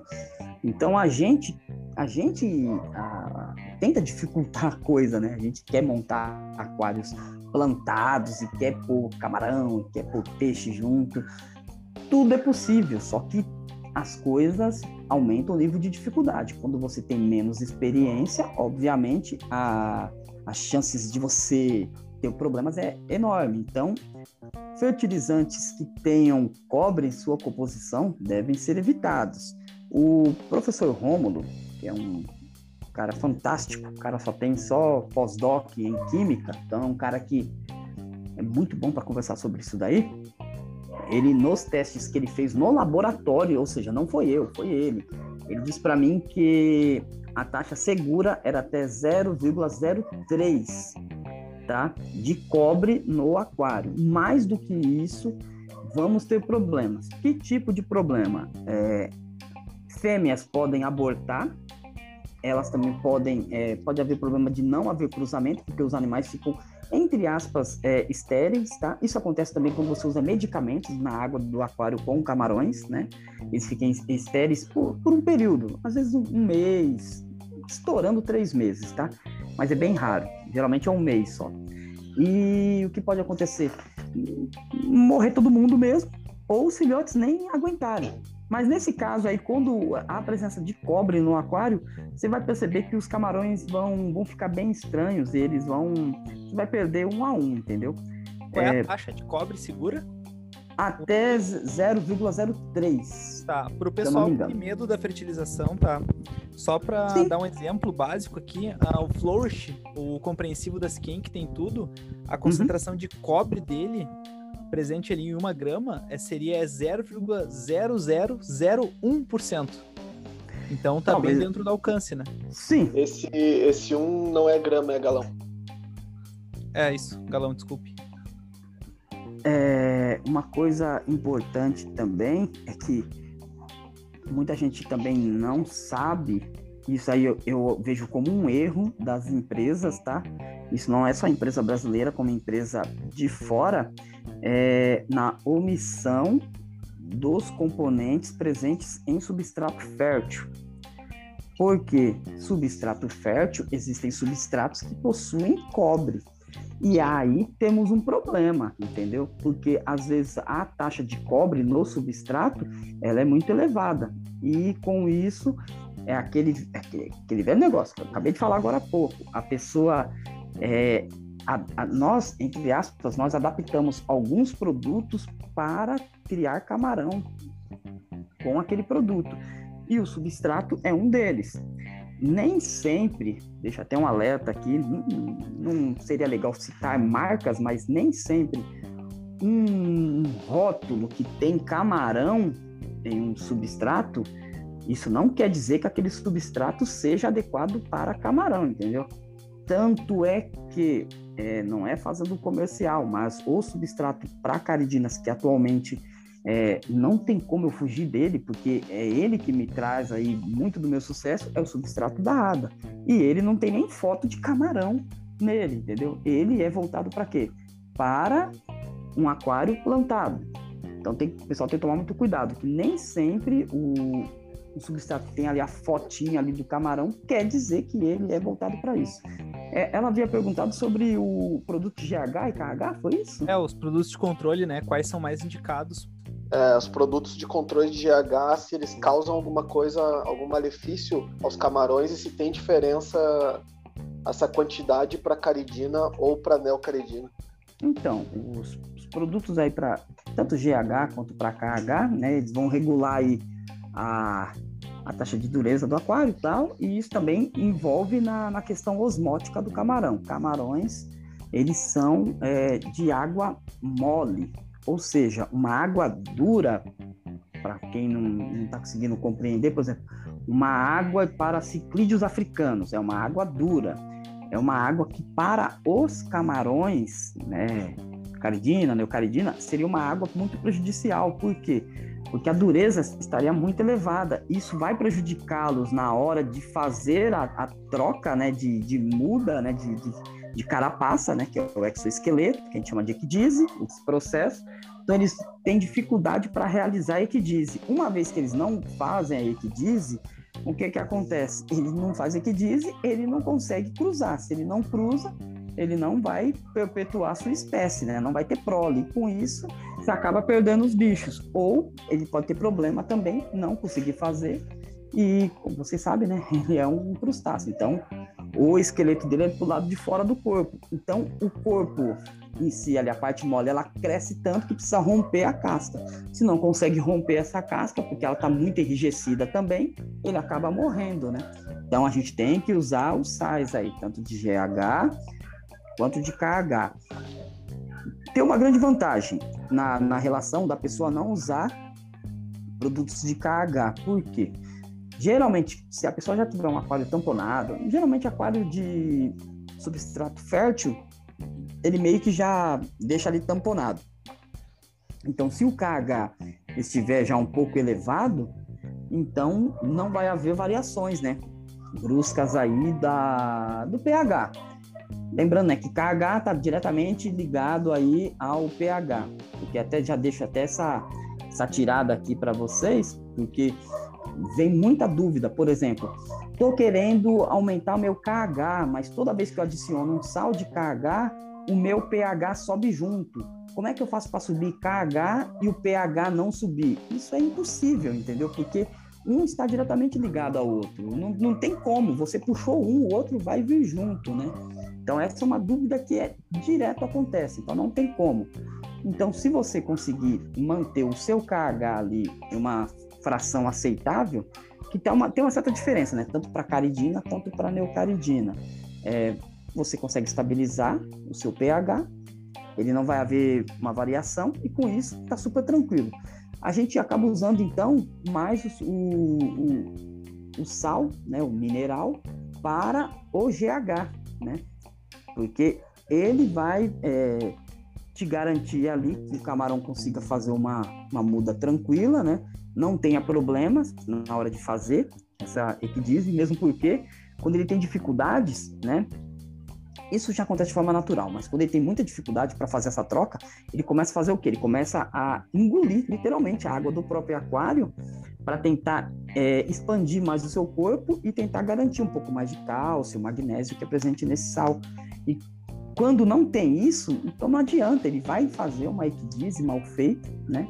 Que acontece às vezes, fica parte da equidise grudada no, no, corpo dele, ou ele morre nesse, nesse período, entendeu? A equidise tem que ser é um momento tenso para o camarão, né? Porque ele precisa crescer, ele vai ficar vulnerável durante 24 horas, que é o período que demora para a carapaça enrijecer ali para ele, né? E nesse período precisa ser um negócio bem rápido. A, a equidise ela tem que ser bem rápida. Quando você vê um camarão num esforço tremendo para trocar essa carapaça dele e muitas das vezes em vão, é justamente por isso. É uma deficiência de minerais na água, né? Então há de se tomar um cuidado aí extremo. Tem que se usar sais de GH, sal de KH, a fim de você manter a, a qualidade da água, né? E uma equidise perfeita, né? E, claro, né? Fazer a, as trocas de água regulares, né? Porque uma vez que você faz a troca, você está readicionando novos minerais ali na água tudo mais. Isso faz com que o filhote cresça bem rápido, né? Porque o pessoal tem muita dúvida quanto a isso, né? Ah, mas o filhote cresce muito rápido.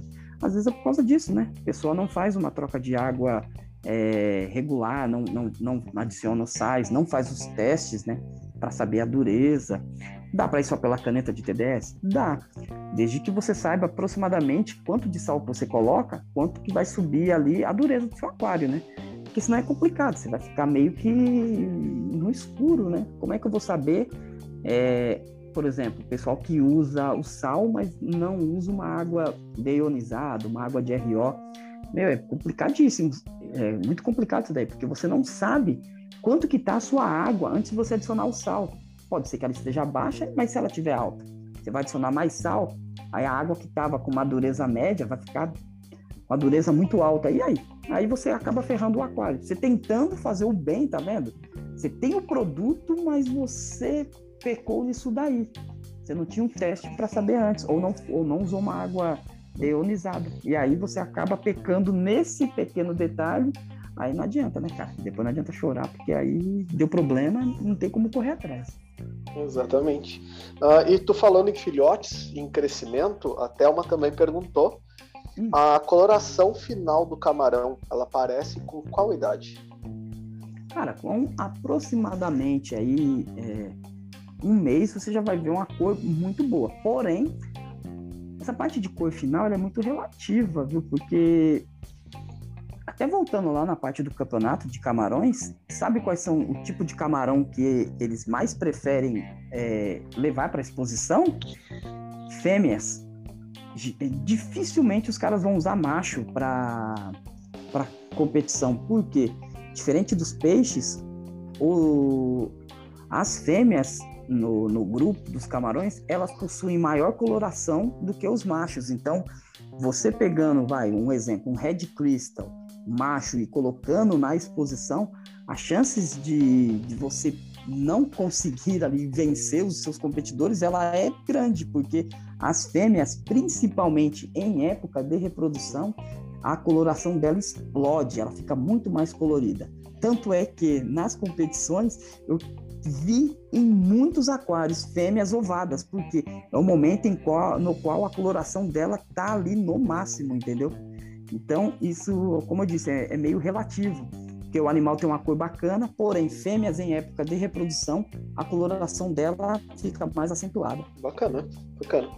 Próxima pergunta aqui também da Telma é: filtragem é obrigatória ou dá para montar um aquário de neo caridinas, né, sem filtro? Cara, não tenho eu tô falando, né? Aquarismo para mim é um negócio meio empírico, tal, mas cara, eu sinceramente eu não consigo acreditar no tal do aquário autociclante, entendeu?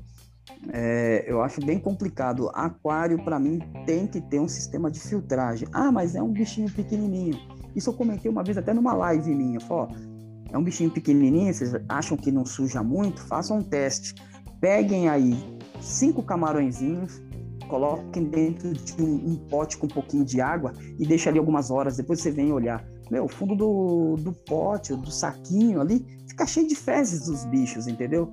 Porque eles são detritívoros, eles comem qualquer coisa que tiver no aquário. E eles estão comendo o tempo todo. Eles não, não bate o ponto ali e falam, ó, eu vou comer da, das 8 às 5 da tarde, depois eu vou jejuar. Não, cara. Eles comem o tempo todo. Eu acho inacreditável. Parece que esses animais não param para dormir, entendeu?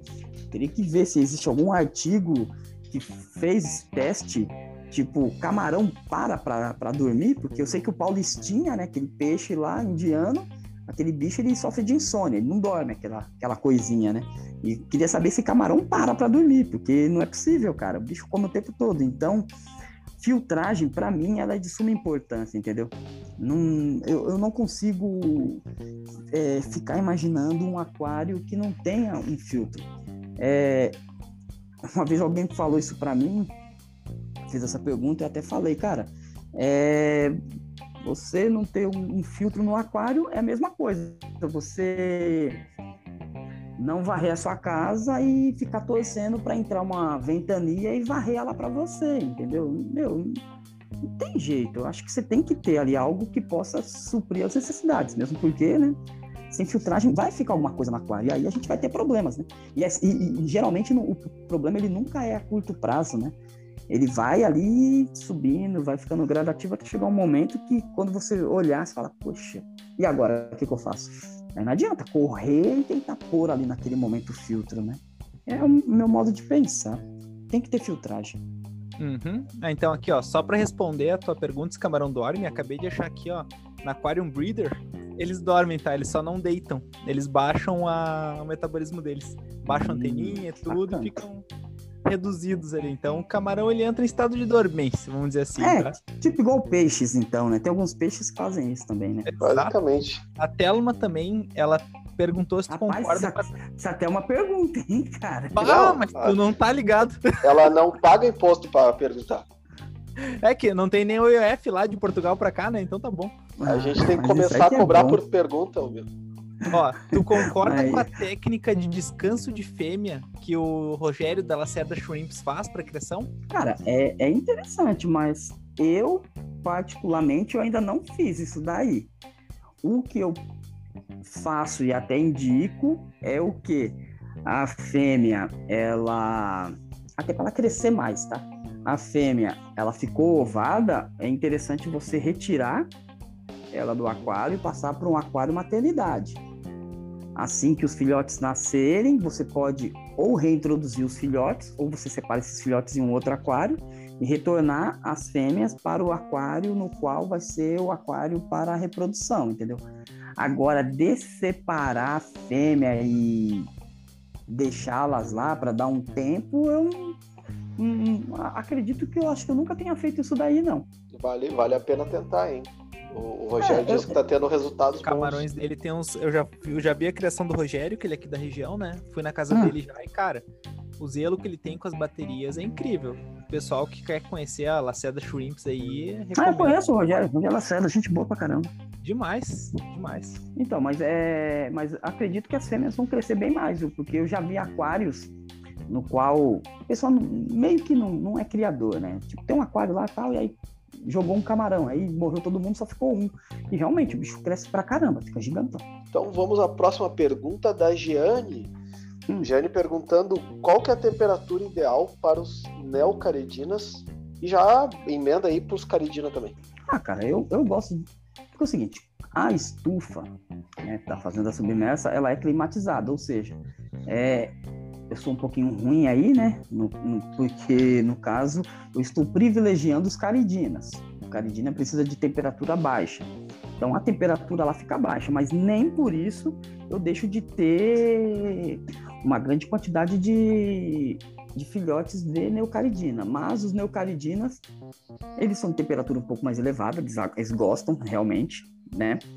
Eu gosto de mantê-los em uma temperatura ali entre 24 a 26 graus, tá?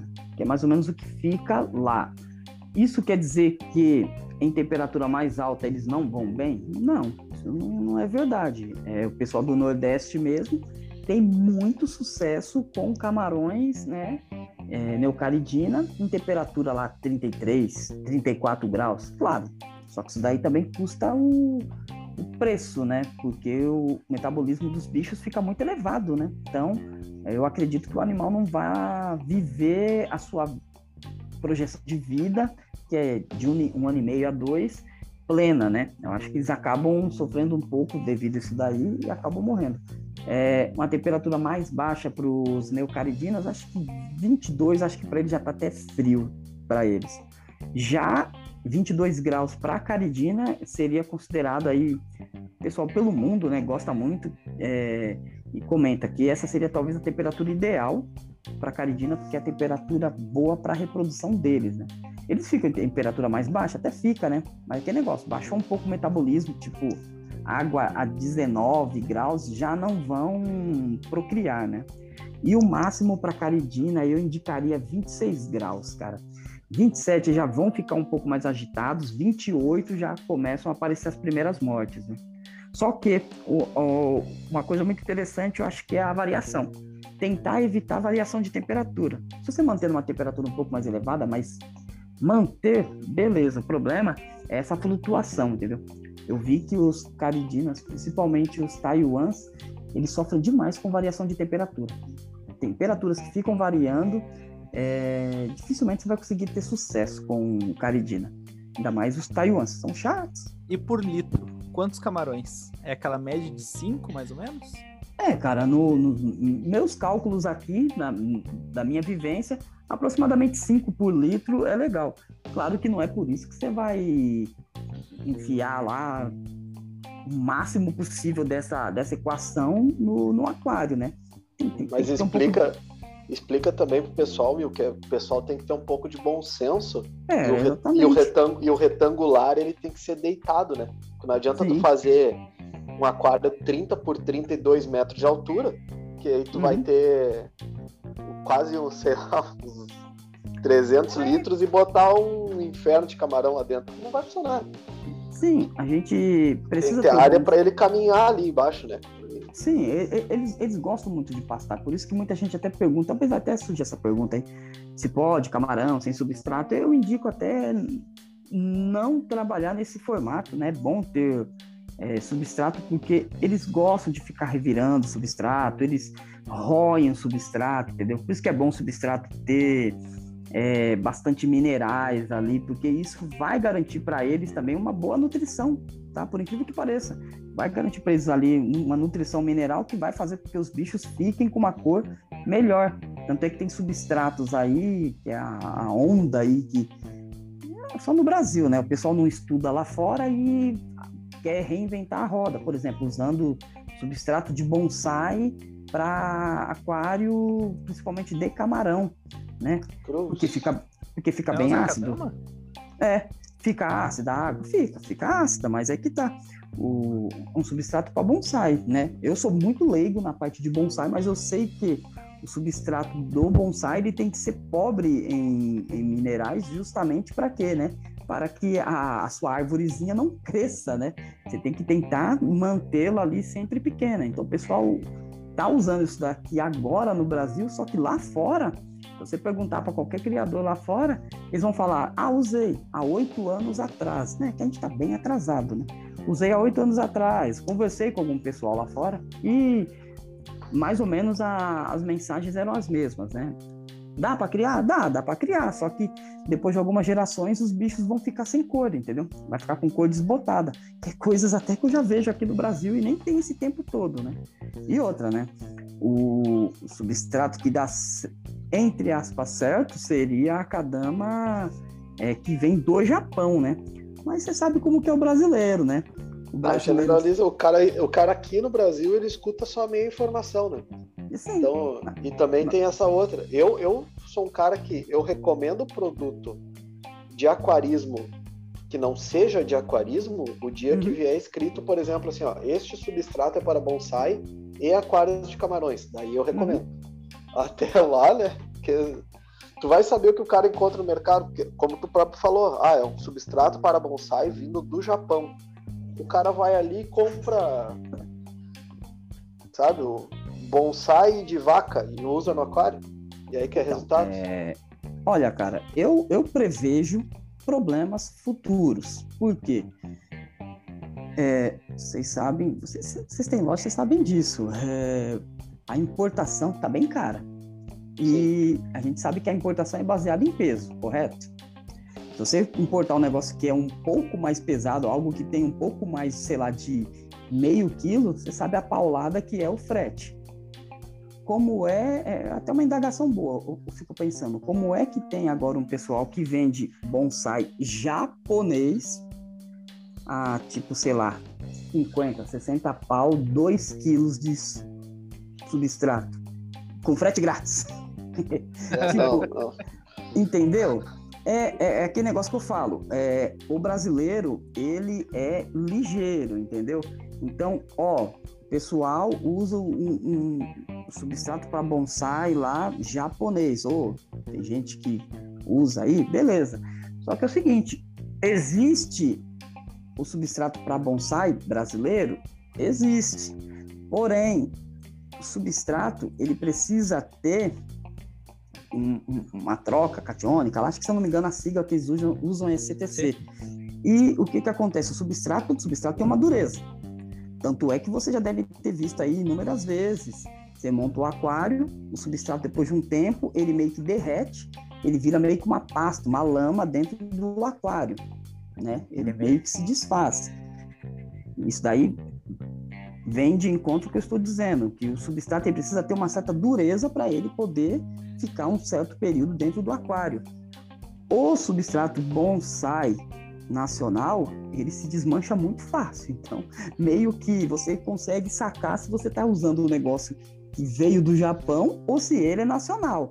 O nacional foi usado aqui no Brasil há bastante tempo atrás. Se eu não me engano, até o Caio chegou a fazer alguns testes.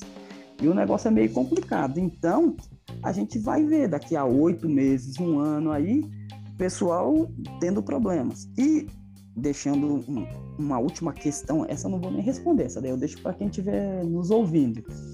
É, se o substrato para bonsai, estou falando aqui do japonês, né? Que é o bom, vamos falar, esse aqui é o bom. Se ele é tão bom para caridinas, faz lá o milagre e tudo mais, por que no Japão, que seria muito mais barato do que um substrato ADA da vida, porque ele não é mais vendido lá e porque a galera do Japão não usa o substrato para bonsai, em vez de gastar mais dinheiro usando um substrato ADA? Fica a pergunta. Japão é primeiro mundo, Milton. Quer comparar isso aí? Não. Eu acho que o Mil deveria gravar muito mais episódios com a gente, porque ele Mas, tem claro. a mesma visão que a gente tem. Sensacional. Cara, é uma Devia questão lógica. Antes. Porque é o seguinte, teve um, um episódio, um rapaz estava tendo uns problemas no aquário dele. E ele veio falar comigo, tá, troquei o substrato, tô tendo um problema aqui. Tenta ver alguma coisa, tenta ver se o cara tá mentindo, porque muitas vezes acontece, né? O cara inventa parâmetros, aí você pega o cara no pulo. Você vê que o cara não fez o teste. E aí o cara, o cara quer te enganar, mas você é safo, você acaba aprendendo. E aí, mas qual substrato você tá usando? Ah, substrato para bonsai, acadama, não sei o quê. Ah, mano, aí é complicado, né? Tem que ver direito, isso aí deve estar tá dando problema. Ah, tá. Ah, mas o que, que você acha? Você não acha que é melhor? Tal. Aí foi justamente essa pergunta que eu fiz para ele. Falei assim, cara, se ele é tão bom para camarão, por que o próprio pessoal do Japão, que tem lá um negócio hiper barato, acaba usando o ADA e não usa o, o, o Akadama, entendeu? Aí o cara ficou, é, eu não tinha parado para pensar. Falei, esse é o problema. Que muitas vezes a pessoa não para para pensar. Ela lê algo principalmente nos grupos de WhatsApp, que eu, eu acho ótimo o grupo de WhatsApp, você consegue muita informação bacana, só que tem que saber filtrar, né? Porque é aí que o cara, ah, tô, tô usando aqui, tá indo bem pra caramba. Poxa, o cara tá usando há quanto tempo? Quantos aquários o cara tem? Entendeu? A maioria das pessoas que falam, ó, oh, tá dando super certo aqui, você vai ver com o cara, cara não tem seis aquários no, na casa dele, entendeu? Duas com... semanas com camarão. Então, tá com meia dúzia de aquário, tá com o, o substrato há, há, há, seis meses. Meu, seis meses é o tempo assim de ciclagem plena de um aquário, entendeu? Você não vai ter, você vai ter, não vai ter mais problemas depois de seis meses. Naqueles primeiros seis ali, pode dar uns picos, pode dar algum problema, algum pau. Isso aí é para qualquer substrato. Depois de seis meses, você vê que o negócio aí dá aquela estabilizada, você olha para o aquário e fala, meu, não dá um, não dá um negocinho de alga, não dá nada, aqui tá perfeito, entendeu?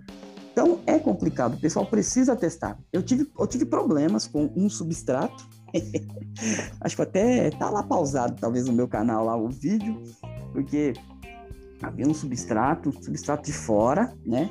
Que prometia aí milagre e tudo mais. E aquele negócio que eu falei, fotinha do camarão. E eu falei, vou testar o substrato. O substrato ali com caridina razoável. Não era bom, é razoável.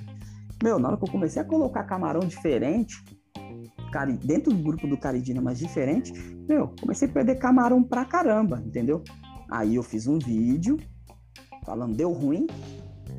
Falei, ó, substrato. Aí falei, ó, falei, ó, testei o substrato aqui e tal, o substrato não deu certo, tá? Pretendo usar outra versão, porque usei a versão Polder, né, que é mais fininha. Falei, ó, pretendo até no futuro usar outra versão, mas ó, aspectos. É muito estranho um substrato fértil você usar no aquário e substrato o aquário não aparecer algas, entendeu? Mesmo eu usando todas as minhas técnicas para fazer aparecer alga. E parece que ele tem algum tipo de algicida, é inacreditável, entendeu? E deixava a água extremamente ácida, não que o ADA não deixe, tá? O ADA deixa ácido pra caramba. Dá para perder camarão com ADA fácil. Basta você colocar bastante substrato. E aí um, um, uma pessoa, lojista, né, havia comprado um monte de substrato, ficou meio bravo comigo, tentou vir debater, falar que não, que o dele lá dava super certo, e a minha, minha argumentação foi bem simples. Eu falei, ó, você só tá falando isso porque você tá com um monte de substrato aí encalhado, porque se você não tivesse, eu duvido que você falaria isso para mim. E outra, você é um lojista, então você tem que defender o seu mesmo, entendeu? Só que, querendo ou não, você pode ter bastante camarão, mas aqui não tem como competir comigo hoje, entendeu? Então, fiz os testes. Vou fazer no futuro? Vou. Só que antes, você não pode ser leviano, né? De simplesmente chegar e falar, isso aqui é uma bosta, isso aqui não presta. O, eu fui falar com um cara lá da França, né? que esteve lá na Alemanha e tal, e justamente substrato vem da França. E eu conversei com o cara, falou, você usa esse substrato? E ele lá falou para mim, falou, cara, não presta. Conheço o dono da fábrica, ele é muito bom para plantado, mas para camarão ele não dá certo, entendeu? O cara mesmo falou lá fora. Então, primeiro você busca as informações, vai formulando, vê as suas teses, entendeu? Até você chegar no ponto no qual você pegue, senta diante da câmera, porque vocês sabem bem disso, tem que ter muita responsabilidade, né? Sentar na frente de uma câmera, qualquer um senta, cara. É facílimo. Você para montar um canal hoje no YouTube é a coisa mais fácil do mundo. Você com um celular aí não precisa nem ser um celular bom. Você senta, você vai lá, fala e acabou, entendeu? Mas aí que tá. A pessoa que te segue, quando você, né, você é um formador de opinião, se você ensinar um negócio e o cara seguir lá a cega lá do jeito que você falou e der problema, você pode ter certeza que a culpa é tua, porque foi você que falou, entendeu? O cara vai vir para você e falar, ó, eu fiz o jeito que você falou e eu matei meus bichos aqui, a culpa é tua, entendeu? Então tem que ter muita responsabilidade com relação a isso. E ainda mais nessa no YouTube hoje, né, meu, que os os caras ensinam errado, depois eles têm três opções, né? Quando o cara vai lá e fala assim, ó, ah, deu errado. Daí ele vai falar uma. Ah, mas tu não fez do jeito que eu mandei fazer. Aí quando uhum. tu prova o cara que tu fez do jeito que ele mandou fazer, ele fala assim: Não, mas eu tava. Isso aqui é, era só uma opinião minha. E na terceira, ele simplesmente apaga teu comentário e nada existiu, nada aconteceu. É, é maravilhoso, é, né? É bem complicado, cara. É, com esse negócio da, da, da ciclagem, que a gente estava conversando antes de começar o podcast, é, eu tinha comentado né, no vídeo meu sobre a, a, ciclagem, né, que deve, deve, deve ser respeitado, né? Aquele um meizinho ali e tal. Aí um, um rapaz veio no comentário e falou: Ah, eu, eu faço tal coisa aqui assado e eu consigo ciclar em, em duas semanas, três tal. Eu falei: Ó, legal, só que isso daí é uma afirmação sua, isso vai dar sempre certo? Não, vai dar tal. Foi, ó, mas aí que tá, cara. Eu não posso virar pra pessoa e falar que do jeitinho que você tá falando vai dar certo. Porque se eu falo isso daí e o cara faz a ciclagem com uma semana, já joga os bichos lá e der problema, imagina o que, que vai acontecer comigo, entendeu? Então, eu não posso falar. Eu posso até fazer algo e dar certo, já fiz ciclagem super rápida também. Só que é aquele negócio, né, mano? A água de cada um é diferente. Eu uso água de RO. O cara, se ele usar água de torneira, provavelmente vai dar um, um, efeito diferente. Pode ser até que cicle mais rápido, dependendo né, da situação. Só que se você passa pro cara do jeito que o rapaz queria que eu passasse, meu, isso daí mata o meu canal, entendeu? Porque ainda mais, ainda mais hoje, né? Que tudo vira print, né? Então, meu amigo, ah, aí você se ferra é aquela, né? Se tu passa informação, tu tem que te responsabilizar sobre ela. E aí é, é, é, eu, eu, eu, acho que todo mundo que quiser montar um canal tem que montar mesmo, mas aí que tá. A pessoa tem que ter responsabilidade, né? Porque senão, meu, dá um problema desses aí, você, você pode fazer o cara até largar o hobby. E vamos para a próxima pergunta. A próxima pergunta é do Leonardo Ferreira e eu já vou emendar com a do José Edson, porque é, uma é, so, é, é a pergunta do Leonardo Ferreira é sobre o Amano Shrimp se temos algum camarão BR que pode ser usado no lugar dele para ajudar na limpeza dos aquários. E o José Edson perguntou por que, que nós não temos ele aqui no Brasil. Cara, é... todo camarão, como eu já disse, ele é detritívoro, ou seja, ele, ele vai comer tudo que tiver lá no, no aquário, dando uma dando ali uma preferência por fontes vegetais, né? Não é à toa que até foi um comentário que eu fiz até no, na minha live semana passada sobre exatamente isso daí. O cara ele monta o aquário, põe ração, só que os camarões não comem. O cara acabou de comprar os camarões, tava ali ciclando o aquário e não não vai. Não, não vai direto na ração. E eu até expliquei, porque os bichos eles vão primeiro detonar toda a fonte vegetal que tiver no seu aquário disponível. alga, o que tiver, ele vai arrebentar. Depois, esse processo, quando já tiver consumido muita alga, aí ele vai começar a dar uma atenção, né, para alimentos ali já industrializados. O camarão amano, ele é, né, é reconhecido por isso, por ele ser extremamente algueiro, né? Tanto é que lá, lá fora é até legal. É, ele é, trabalham com ele meio que no sistema como se fosse aluguel de carro, né? Você vai na loja, você aluga esses camarões, né? Você aluga lá um, um lote, 20, 30, 100 camarões, leva para tua casa e depois lá de um período, um mês mais ou menos, tal, você tem a opção, né, de devolver os camarões para a loja e paga ali uma taxa ou fica com os camarões. O problema é que eles são extremamente saltadores, né? Então, qualquer aquário com frestas, esquece. Ele vai saltar e você nunca mais vai ver, né? Então, às vezes a pessoa comprou 30, volta com 18. Fala, ó, tá aqui, ah, vamos contabilizar. E o restante? Ah, o restante, sei lá, desapareceu. O cara, não, beleza, paga lá a taxa. É, eu já tive esse camarão, né? Só que ele, diferente do, dos caridinas, ele não tem desenvolvimento direto, né? Ele é fase larval. E é aí que tá o problema, né? É difícil a adaptação dele. Tentei é, conseguir crias lá algumas vezes, porém, cara, você precisa salinizar mesmo a água, tudo mais. É tipo igual algumas variedades de fantasma, ou potimirim, né? Então você precisa deixar a água salobra, chegar numa certa densidade, dar é, é, plâncton, esse tipo de coisa. Então foi bem complicado, a gente não conseguiu. Já li algumas coisas lá fora. O pessoal também tem bastante dificuldade. Então é por essas e outras que ainda não tem no Brasil, né? E tem algum para essa gorizada do plantado aí que ajude mais com algas assim, sem ser o amano, que seja Cara, aqui nosso ou não? Todos comem, tá? É, Malaua, Malaua é um, é um, bicho que, se você deixar, cara, ele come até o basalto, entendeu? O bicho é desgraçado. É extremamente resistente. Só tem um pequeno problema, né? Ele, ele procria mais do que neocaridina, né? Ah, o processo de incubação dele é muito mais rápido, né? O que que acontece? Chega um momento que você vai ter muitos desses camarões no seu aquário. E retirá-los do aquário é quase impossível. Eu acho ele, assim, um dos camarões mais entre aspas, agressivos, assim, ágeis, para você tirar do aquário. Ele, ele salta muito, ele foge muito das, da rede, né? Então, para retirar lá é complicado. Quando... Então, eu vou, te, eu vou te contar uma coisa, então, meu.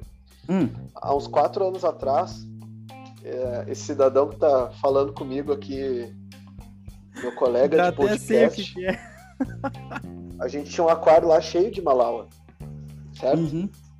E aí esse jovem mancebo aí, chegou lá na loja, começou saído, saído de uma agropecuária, chegou numa loja de aquários mesmo.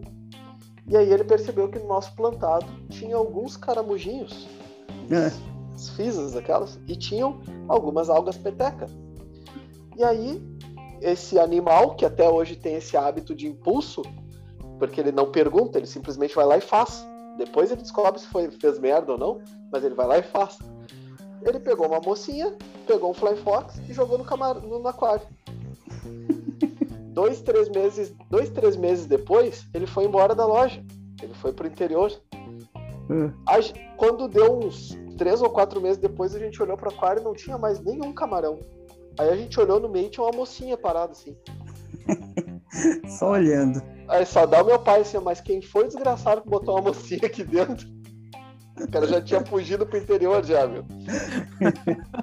Acho que isso aí foi premeditado, hein, meu? Bah, que droga, cara. Não, foi ignorância mesmo.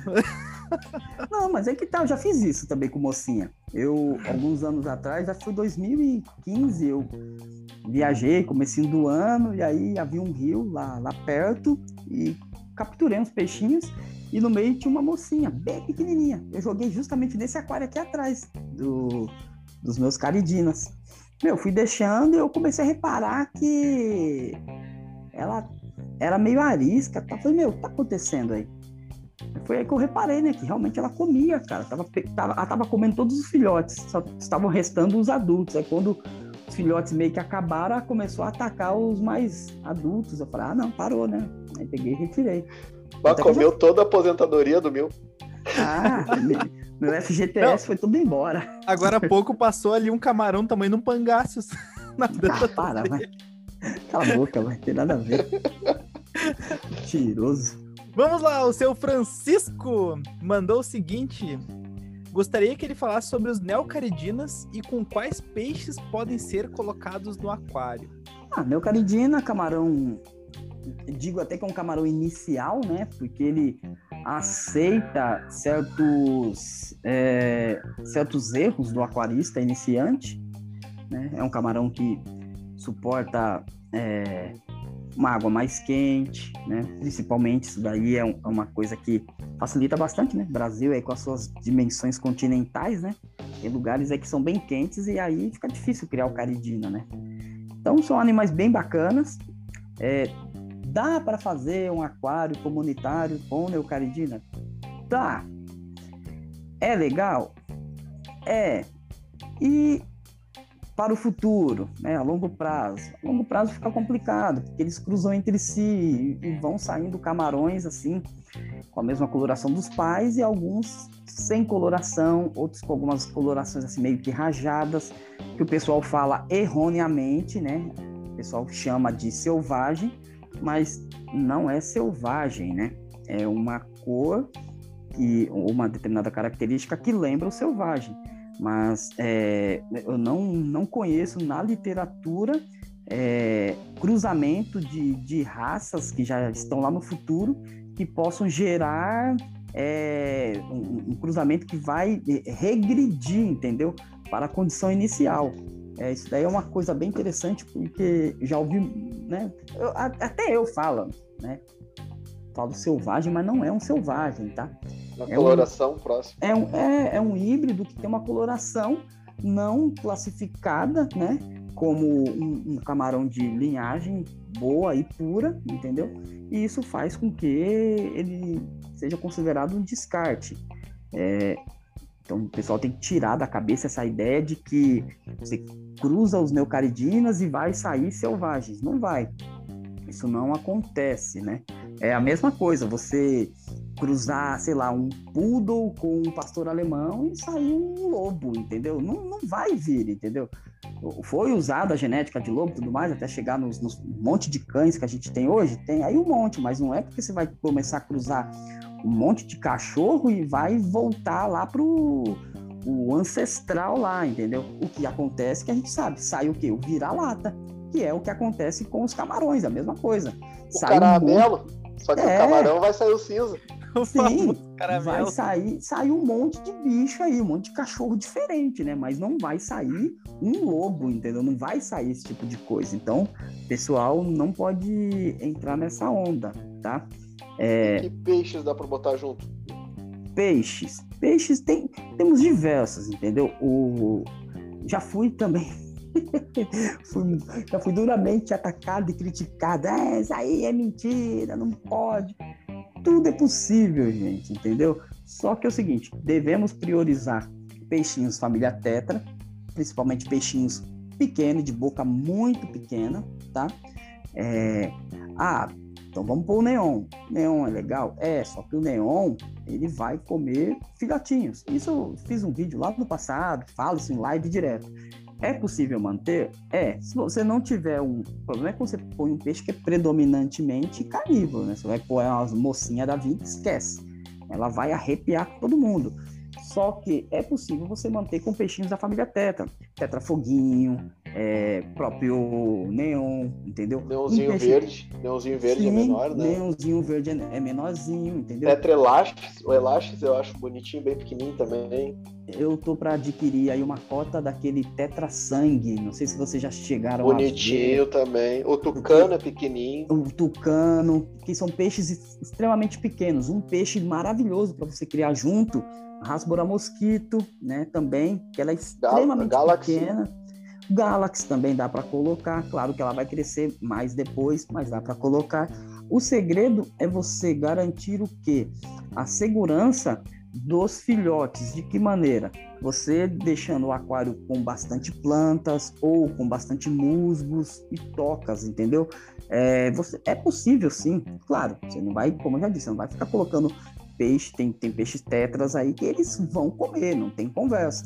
É, e tem outros peixes que são tetrinhas, vão mordiscar uma vez ou outra, né?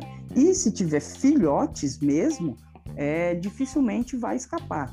Uma dica é não fique alimentando o seu peixe com artêmia, entendeu?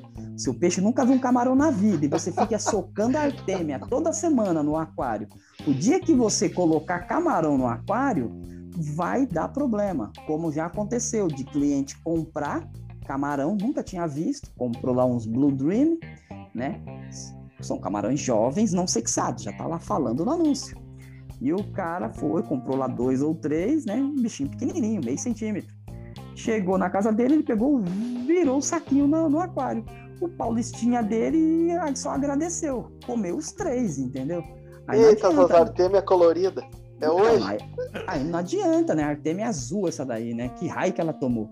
Aí não adianta depois o cara vir reclamar, ah, você me enganou. Não, ninguém enganou ninguém. Você estudou para saber qual peixe que é compatível? Não, não. É igual quando o cara, por exemplo, fala lá, ó, morreu aqui, tô com um problema. Aí você fala, tá quanto TDS? Aí o cara te pergunta o que, que é TDS, então você já sabe que tem problemas aí, né? É bem por Ou aí. Tu não, tu não recebe a, aquela resposta famosa que o cara vai lá na loja, geralmente. Ah, eu vim comprar um, um peixe. Tu, qual o teu pH? Ele, meu pH tá bom. Tu, tá. Acontece. Bom é o quê? Bom não, para tá o quê? bom. não, tá Acontece. bom. Acontece isso daí. É mó barato tu falou dessa da, das plantas de camarão, bota Mato Grosso. Ele come as plantas e o camarão. É junto. É uma farofa de salada pra ele.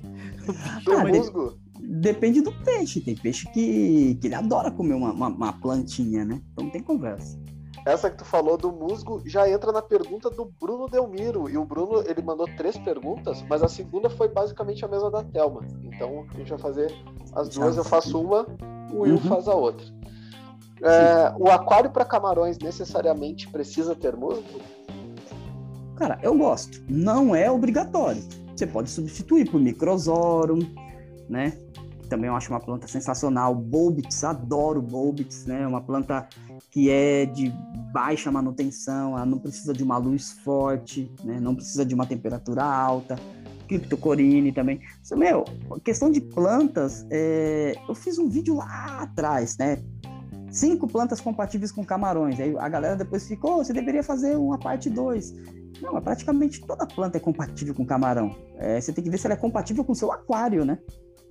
Porque às vezes você coloca Exato. uma planta que ela não é compatível com a iluminação, quantidade de injeção de CO2. Não adianta você montar um aquário de areião e socar a planta lá no fundo, ela não vai aguentar, né? Mas precisa Mas... ter planta um aquário de camarão? Eu acho interessante porque vai garantir maior bem-estar para eles. E outra, no musgo, na planta, acaba a gente acaba não enxergando, mas vai crescendo ali uma camadinha de biofilme, vai, vai crescendo algas e eles estão sempre limpando, né? É por isso. Mas dá para manter um aquário sem planta, sem nada? Até dá, mas eu acho tão sem graça, entendeu? Um aquário sem um musguinho, sem uma planta, eu acho que fica muito sem vida, sabe? Mas é, é possivelmente perfeito.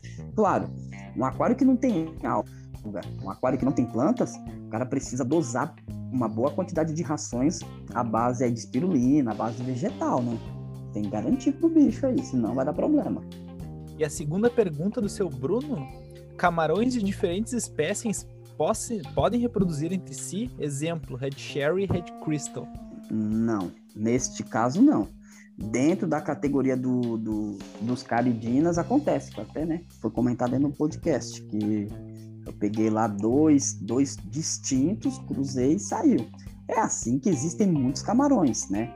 Agora, o neocaridina com caridina hum, hum, não, não existe. Aconteceu no passado, mas parece que foi mentira. Um pessoal lá da Ásia comentou que haviam cruzado neocaridina com caridina, só que ficou naquilo, né? Ah, já, já tivemos F1. E aí a galera pediu fotos e simplesmente esse pessoal desapareceu. Então, na literatura atual, não existe o cruzamento entre neocaridina e caridina, tá?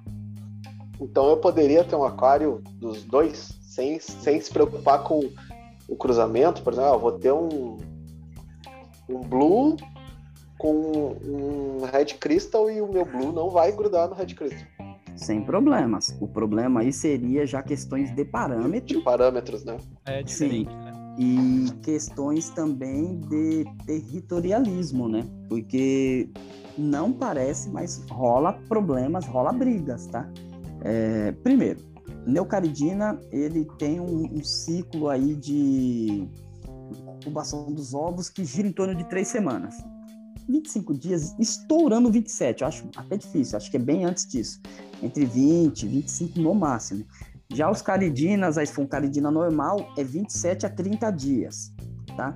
Então, nesse processo, os neocaridinas acabam tendo aí filhotes muito mais rápidos. Eu já tive neocaridina é, que deu cria com 15 dias, entendeu? Então, é um processo meio complicado. E o que, que acontece? Uma colônia acaba se sobrepondo à outra, né? E aí a outra acaba meio que mirrando, ela não vai para frente. E vai, vai rolar briga por demarcação de território e por alimentação. E eu sou testemunha. Uma vez eu peguei, eu tinha alguns já Red Crystals no, em um aquário meu inicial, e eu inventei de colocar, acho que foi cinco Red Sherries. E é inacreditável, eles se organizam, sabe? Eles meio que cercavam, se juntavam, por exemplo, 5, 10 caridinas contra um neocaridina, eles se juntavam, grudavam nele e vinha um e cortava ele no meio, entendeu? Eu vi isso acontecer. Então, olha eu, o gangue do, do caridina. É, eu, eu não recomendaria porque isso pode vir a acontecer também, tá? Quem, quem, tem aquário, quem tem aquário assim separado, por exemplo, lá na loja a gente tem um aquário de Nel e um aquário dos caridinos, que inclusive a gente uhum. pega de ti uhum. pra, né? O pessoal sabe lá que a gente trabalha direto contigo. A gente não fala qual é a loja, mas se você é, sabe de onde a gente é, a gente trabalha comigo, tá? É... Olha o marketing. Bom pros dois, né? É... Mas é interessante quando tu bota a ração, bota o alimento, os Nel, caiu a ração, às vezes eles se juntam de dois ou três ali uhum. vão pegando a mesma raçãozinha. O Caridina, Sim. meu amigo, é uma pancadaria, porque tu joga, ele pega aquela bolinha de ração, ele sobe, ele fica lá em cima no termostato comendo a ração sozinho, o outro se gruda embaixo de uma pedra e pega, ele sai na porrada. Ele sai na porrada. É, eu tava falando isso hoje com a minha jovem padawan lá, né? Que eu tenho uma, uma funcionária que eu tô treinando ela para ver se vira um, uma Jedi também aí nos camarões. Eu tava comentando justamente isso daí com ela, né? Que o ela perguntou, ah, quanto que eu dou de ração para neocaridina, para caridina? Até falei, ah, você pode jogar aí um, um grãozinho de ração para cada três, cinco camarões. Agora, se for para caridina, tenta jogar mais, porque esses bichos, eles são terríveis, eles brigam, entendeu? Eles são mais agressivos. Eu brinco até que os, os neocaridinas, eles são meio que socialistas, né? Eles dividem ali entre eles. Já a caridina é capitalismo total, é tipo, é meu sai de perto, senão te mato, desgraçado, entendeu? Cada um vai para um canto e vai saborear sua ração. E quem fica sem quer roubar dos outros. Eu racho o bico, não quero nem saber. Não sei se vocês já viram o, o fantasma comendo ração em grãos, cara, é muito engraçado. Porque o fantasma ele é maior, então ele começa a pegar um monte de ração e sai carregando, cara. E a ração cai, ele tenta pegar. Meu, você ri muito. Tentem, tentem fazer o teste um dia, vocês vão dar muita gargalhada, cara, porque é uma briga deles tentando segurar o máximo de ração possível. Tipo, vou tentar guardar aqui, o outro vem, tenta pegar dele. Meu, é extremamente engraçado. Recomendo ver a cena. Tu, tu tocou no, no assunto de, de ração. Quanto que tu dá de ração? É uma vez ao dia, que nem peixe, duas vezes ao dia, uma vez a cada dois dias? O que que é quantidade? Cara, eu dou duas vezes ao dia. Meu sonho é dar de três a quatro vezes ao dia. É, camarão, quanto, quanto ele quiser comer, você pode dar, entendeu? Não tem problema. Só que, claro, né? A gente aqui tá falando no podcast, então a galera numa dessas tem, tem um aquário, tem poucos camarões. Então, uma vez por dia não tem problema, tá? Bem alimentado não tem problema. A pessoa vai sair para trabalhar, pode jogar de manhã, entendeu? Não tem problema nenhum. Então, dependendo, dependendo da ração, eles comem, cara. Comem, comem muito, entendeu? Eu adoraria, mas eu não tenho tempo, cara. Juro, eu trabalho dentro de uma estufa o dia inteiro e, por incrível que pareça, eu não tenho tempo para alimentá-los mais que duas vezes por dia. Eu já consegui dar três vezes por dia a ração, mas, claro, salvem algumas exceções ali. Mas às vezes eu não consigo dar ração nenhuma vez por dia. Agora, lá com com a menina lá que tá, tá me ajudando, aí já meio que já delego, né? Falo, ó, você chega aí, primeira coisa, já vê se tá todo mundo bem, alimente os peixes e alimente os camarões. Ela tá me dando uma força. Aí na hora de ir embora, aí sim, eu alimento de novo. Então, tô conseguindo alimentar duas vezes, né? Mas quem quem, quem não, não tem como, meu, uma vez por dia tá bom pra caramba. Como eu já disse, eles vão se virar, cara. Eles vão caçar alga e é até bom, né? Porque aquário com camarão não vai ter alga, cara. É difícil. Tem a paredinha de biofilme, mas se você não, não cuidar, até ela desaparece. Aí sim. Uma medida mais ou menos assim por cima entre neocaridina e caridina na questão do TDS. TDS, ah, é fácil. O neocaridina é entre 200 a 300. O que você tiver dentro dessa faixa, tá bom. Eu gosto de manter ali em 245, 250 265, eu gosto de deixar por aí. Já criei em TDS mais baixo, tipo 184 neocaridina? Já, já criei. Devem ter pessoas que estão nos ouvindo aí que devem fazer também, entendeu? Porque é o seguinte, tudo é uma questão do, do uso e o gasto do sal, né? Que às vezes você gasta muito. E caridina você pode criar ali desde 100 aproximadamente até uns 180, 190. Tem, tem alguns caridinas que eles ultrapassam um pouco essa faixa, né? Já são já mais puxados lá para os Tigers. Mas geralmente é isso daí. Se você estiver mantendo aí um caridina em 130, 120, já tá bom pra caramba. Quiser deixar uma mensagem para todos os aquaristas que estão nos ouvindo, para o pessoal que quer aprender mais sobre camarão, que quer entrar nesse mundo dos crustáceos, que é muito interessante, recomendo. Tem o meu aquário com biótopo Bob Esponja ali, que tem meus camarão. O meu plantado também tem alguns Red Sacro ali. Inclusive são do Mil, né? Que eram por meio do Mineiro. Então fala, Mil. Deixa uma mensagem para esse povo que quer te ouvir. Eu fiz até um, uma live polêmica uns dias atrás aí, foi legal, né? Parece que quando eu, eu banco Mil Sincerão, Parece que a galera aí que gosta mesmo, né? Que eu, eu fiz uma live dizendo 10 motivos para você não criar camarões, né? A galera choveu na live, né? Foi até legal isso daí. Mas de uma forma bem descontraída, eu dei 10 motivos para a pessoa não criar camarão. Tipo, de que maneira? Se você não consegue ter os testes de água, meu, não, não tem um aquário, entendeu? Se você não consegue comprar um, um, uma ração de uma, uma qualidade boa ou voltada pra, para os camarões, que é o ideal, não tem esse tipo de coisa. Ou seja, é, não é difícil manter um, um aquário, mas ele exige dedicação. Se você não tem tempo para fazer a sua TPA, cara, é melhor não ter, entendeu? Porque a gente está lidando com vidas. Então, quando você monta um aquário e o negócio não tá, não tá indo bem porque você não tá tendo tempo, você não tá conseguindo se dedicar a ele, então acho que é melhor você dar uma pausa e depois voltar, entendeu? E por, por outro lado, é, nunca desista do seu aquário, entendeu? Porque o aquário, é, é, um negócio meio louco que eu vou dizer, mas o aquário, ele tá constantemente falando com você.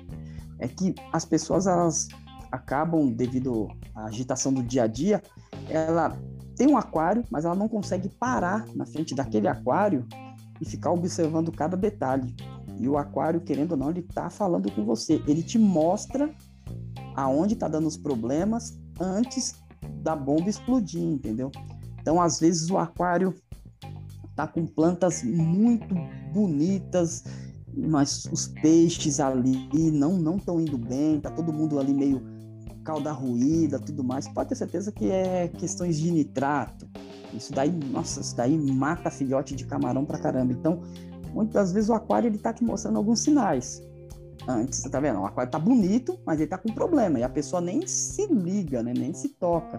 Tá? Então, tem que ficar de olho. Outra coisa, não desanime. Tem muita gente que mata camarão sem querer. Por exemplo, é, inseticida, mesmo aqueles de tomada, lá também mata camarão, tá? Então tem que tomar muito cuidado. Então, não é porque aconteceu essas catástrofes aí que você vai largar. O, eu já matei camarão pra caramba. O Caio, então, você é louco, entendeu? Já matou um monte de bicho. Já perdemos um aquário com mais de 500 camarões, entendeu? Por causa de um, um, produto que foi colocado de forma é, errada, entendeu? E aí era um borrifador ele usava esse borrifador para jogar ali um pouquinho de, de água ali, algumas plantas que ficavam fora do aquário, e aí a mãe dele pegou e colocou um produto lá de limpeza dentro do borrifador, negócio incolor, ele não sabia, borrifou lá, o que aconteceu? Perdeu tudo. A gente parou de contar quando chegou em 560 camarões mortos. Nossa. Falamos, ah, não vou contar mais, cara. Deixa quieto, não quero mais contar, entendeu? Mas paramos por causa disso? Não. Então, o aquarismo, às vezes, ele vai te exigir alguma coisa. Então, você tem que tá, estar disposto a sempre lutar para manter aquele negócio bacana, porque o aquário, ele não se vira sozinho, entendeu? Se você não se dedicar ao aquário, não tem jeito. Você, uma hora você vai chegar em casa, você vai ver que o negócio já era. Então, dedique-se ao aquário e nunca desista dele, porque, meu, um aquário dentro de casa é a coisa mais maravilhosa. E outra coisa, é, camarão é extremamente viciante. Quem fala que vai começar com um aquarinho vai manter um é um mentiroso, porque de um aquarinho vira dois, que vira três, daqui a pouco não sabe o que fazer, não sabe como convence a esposa ou o marido a conseguir comprar mais um aquário, montar, aí vem com aquela, papo furado, o cara vira colecionador, um né? É, não é mentiroso. O aquarista é um bicho mais mentiroso que tem. Ah, vou te dar um aquário de presente. A mulher não tá nem aí pro aquário. Ou às vezes o marido da mulher, né? Que tem muitas aquaristas também. Cara, a pessoa não quer saber, não, mas vou te dar, vou te mentira, não tá dando. É, o aquário é para você no final. E camarão é muito viciante. Ninguém consegue começar com um e parar com um, entendeu? Acaba tendo uma bateriazinha, porque o camarão ele tem um diferencial, né? É, diferente de muitos peixes, camarão você consegue procriar em cativeiro. Isso daí, acho que é uma das coisas assim, é o êxtase de um aquarista, né? Você conseguir fazer uma determinada espécie cruzar, né, reproduzir-se dentro de um, um ambiente confinado, criado de forma artificial, mas que às vezes ele é tão bem feito que parece um pedaço da natureza mesmo. Então, cara, isso daí não tem, não tem nada mais gratificante. Quantas e quantas vezes aí a pessoa posta em grupo, tal, meu, olha lá, tá ovada, olha meu primeiro filhotinho. Tudo bem que depois de uns dois dias desaparece, mas Tipo, a pessoa, ah, mas por que desapareceu? Ó, desapareceu porque você não usou o teste, você não fez isso, não fez aquilo. Aí a pessoa vai e ela vai evoluindo, cara. Vai tendo uma disciplina tão boa que daqui a pouco a pessoa tá com o aquário lotado. Então, ele é extremamente viciante. Então, se você quiser entrar nesse, nesse, nesse mundo dos camarões, eu tenho certeza que não vai se arrepender. Mas, pode ter certeza, você vai ter um certo trabalhinho também, viu? Mas é isso aí. Isso aí. Muito obrigado, Amil. Pessoal, este foi o Mil. Muito obrigado a todos que nos ouviram até aqui. Um grande abraço. Para a gorizada aí que tem um, dois camarãozinhos, gosta de falar, gosta de falar, ah, porque esse Mil não entende nada. O cara foi para Alemanha, meus queridos. Ele levantou a bunda da cadeira, ele vai, ele pesquisa, ele faz, e tu aí que tá sentado enchendo o saco, para de me encher o saco e segue o homem. Tem lá os vídeos dele no YouTube, tem um monte de conteúdo, o cara faz conteúdo pra caramba, o cara tem uma criação gigante então, pare de me encher o saco e segue o que esse homem tá falando. E é isso, pessoal. Eu vou ficando por aqui. E eu fui. Então, pessoas, qualquer dúvida, crítica, sugestão, elogio ou doação de camarões Red Devil, por favor, envie um e-mail para corismobizarro.gmail.com. Estamos até o meu se riu aqui, ó. Estamos também no Instagram, que é o Aquarismo Bizarro. É assim. o YouTube lá do, do Mil é a, a, Fazenda Submersa. Eles têm, ele tem cortes das lives que são muito bons lá, recomendo que assistam. E não, ele não é meu sósia, eu não é, sou quem, sósia. Quem não tem paciência. Não, não, eu nasci primeiro, então você me copia. Ah, olha aí, ó, perfeito. Ele já entregou a idade, ó. É um tio quarentão. Eu tá tenho 41 anos, cara. Eu não minto a minha Acertei, idade. Bah, tô muito bom nisso. Duvido aceitamos que tá certo. Des aceitamos descarte de Red Devil. Difícil. ah, tá. Ele quer logo desse. É, não, só pra começar bem, né? e eu fui. Pilantra, velho.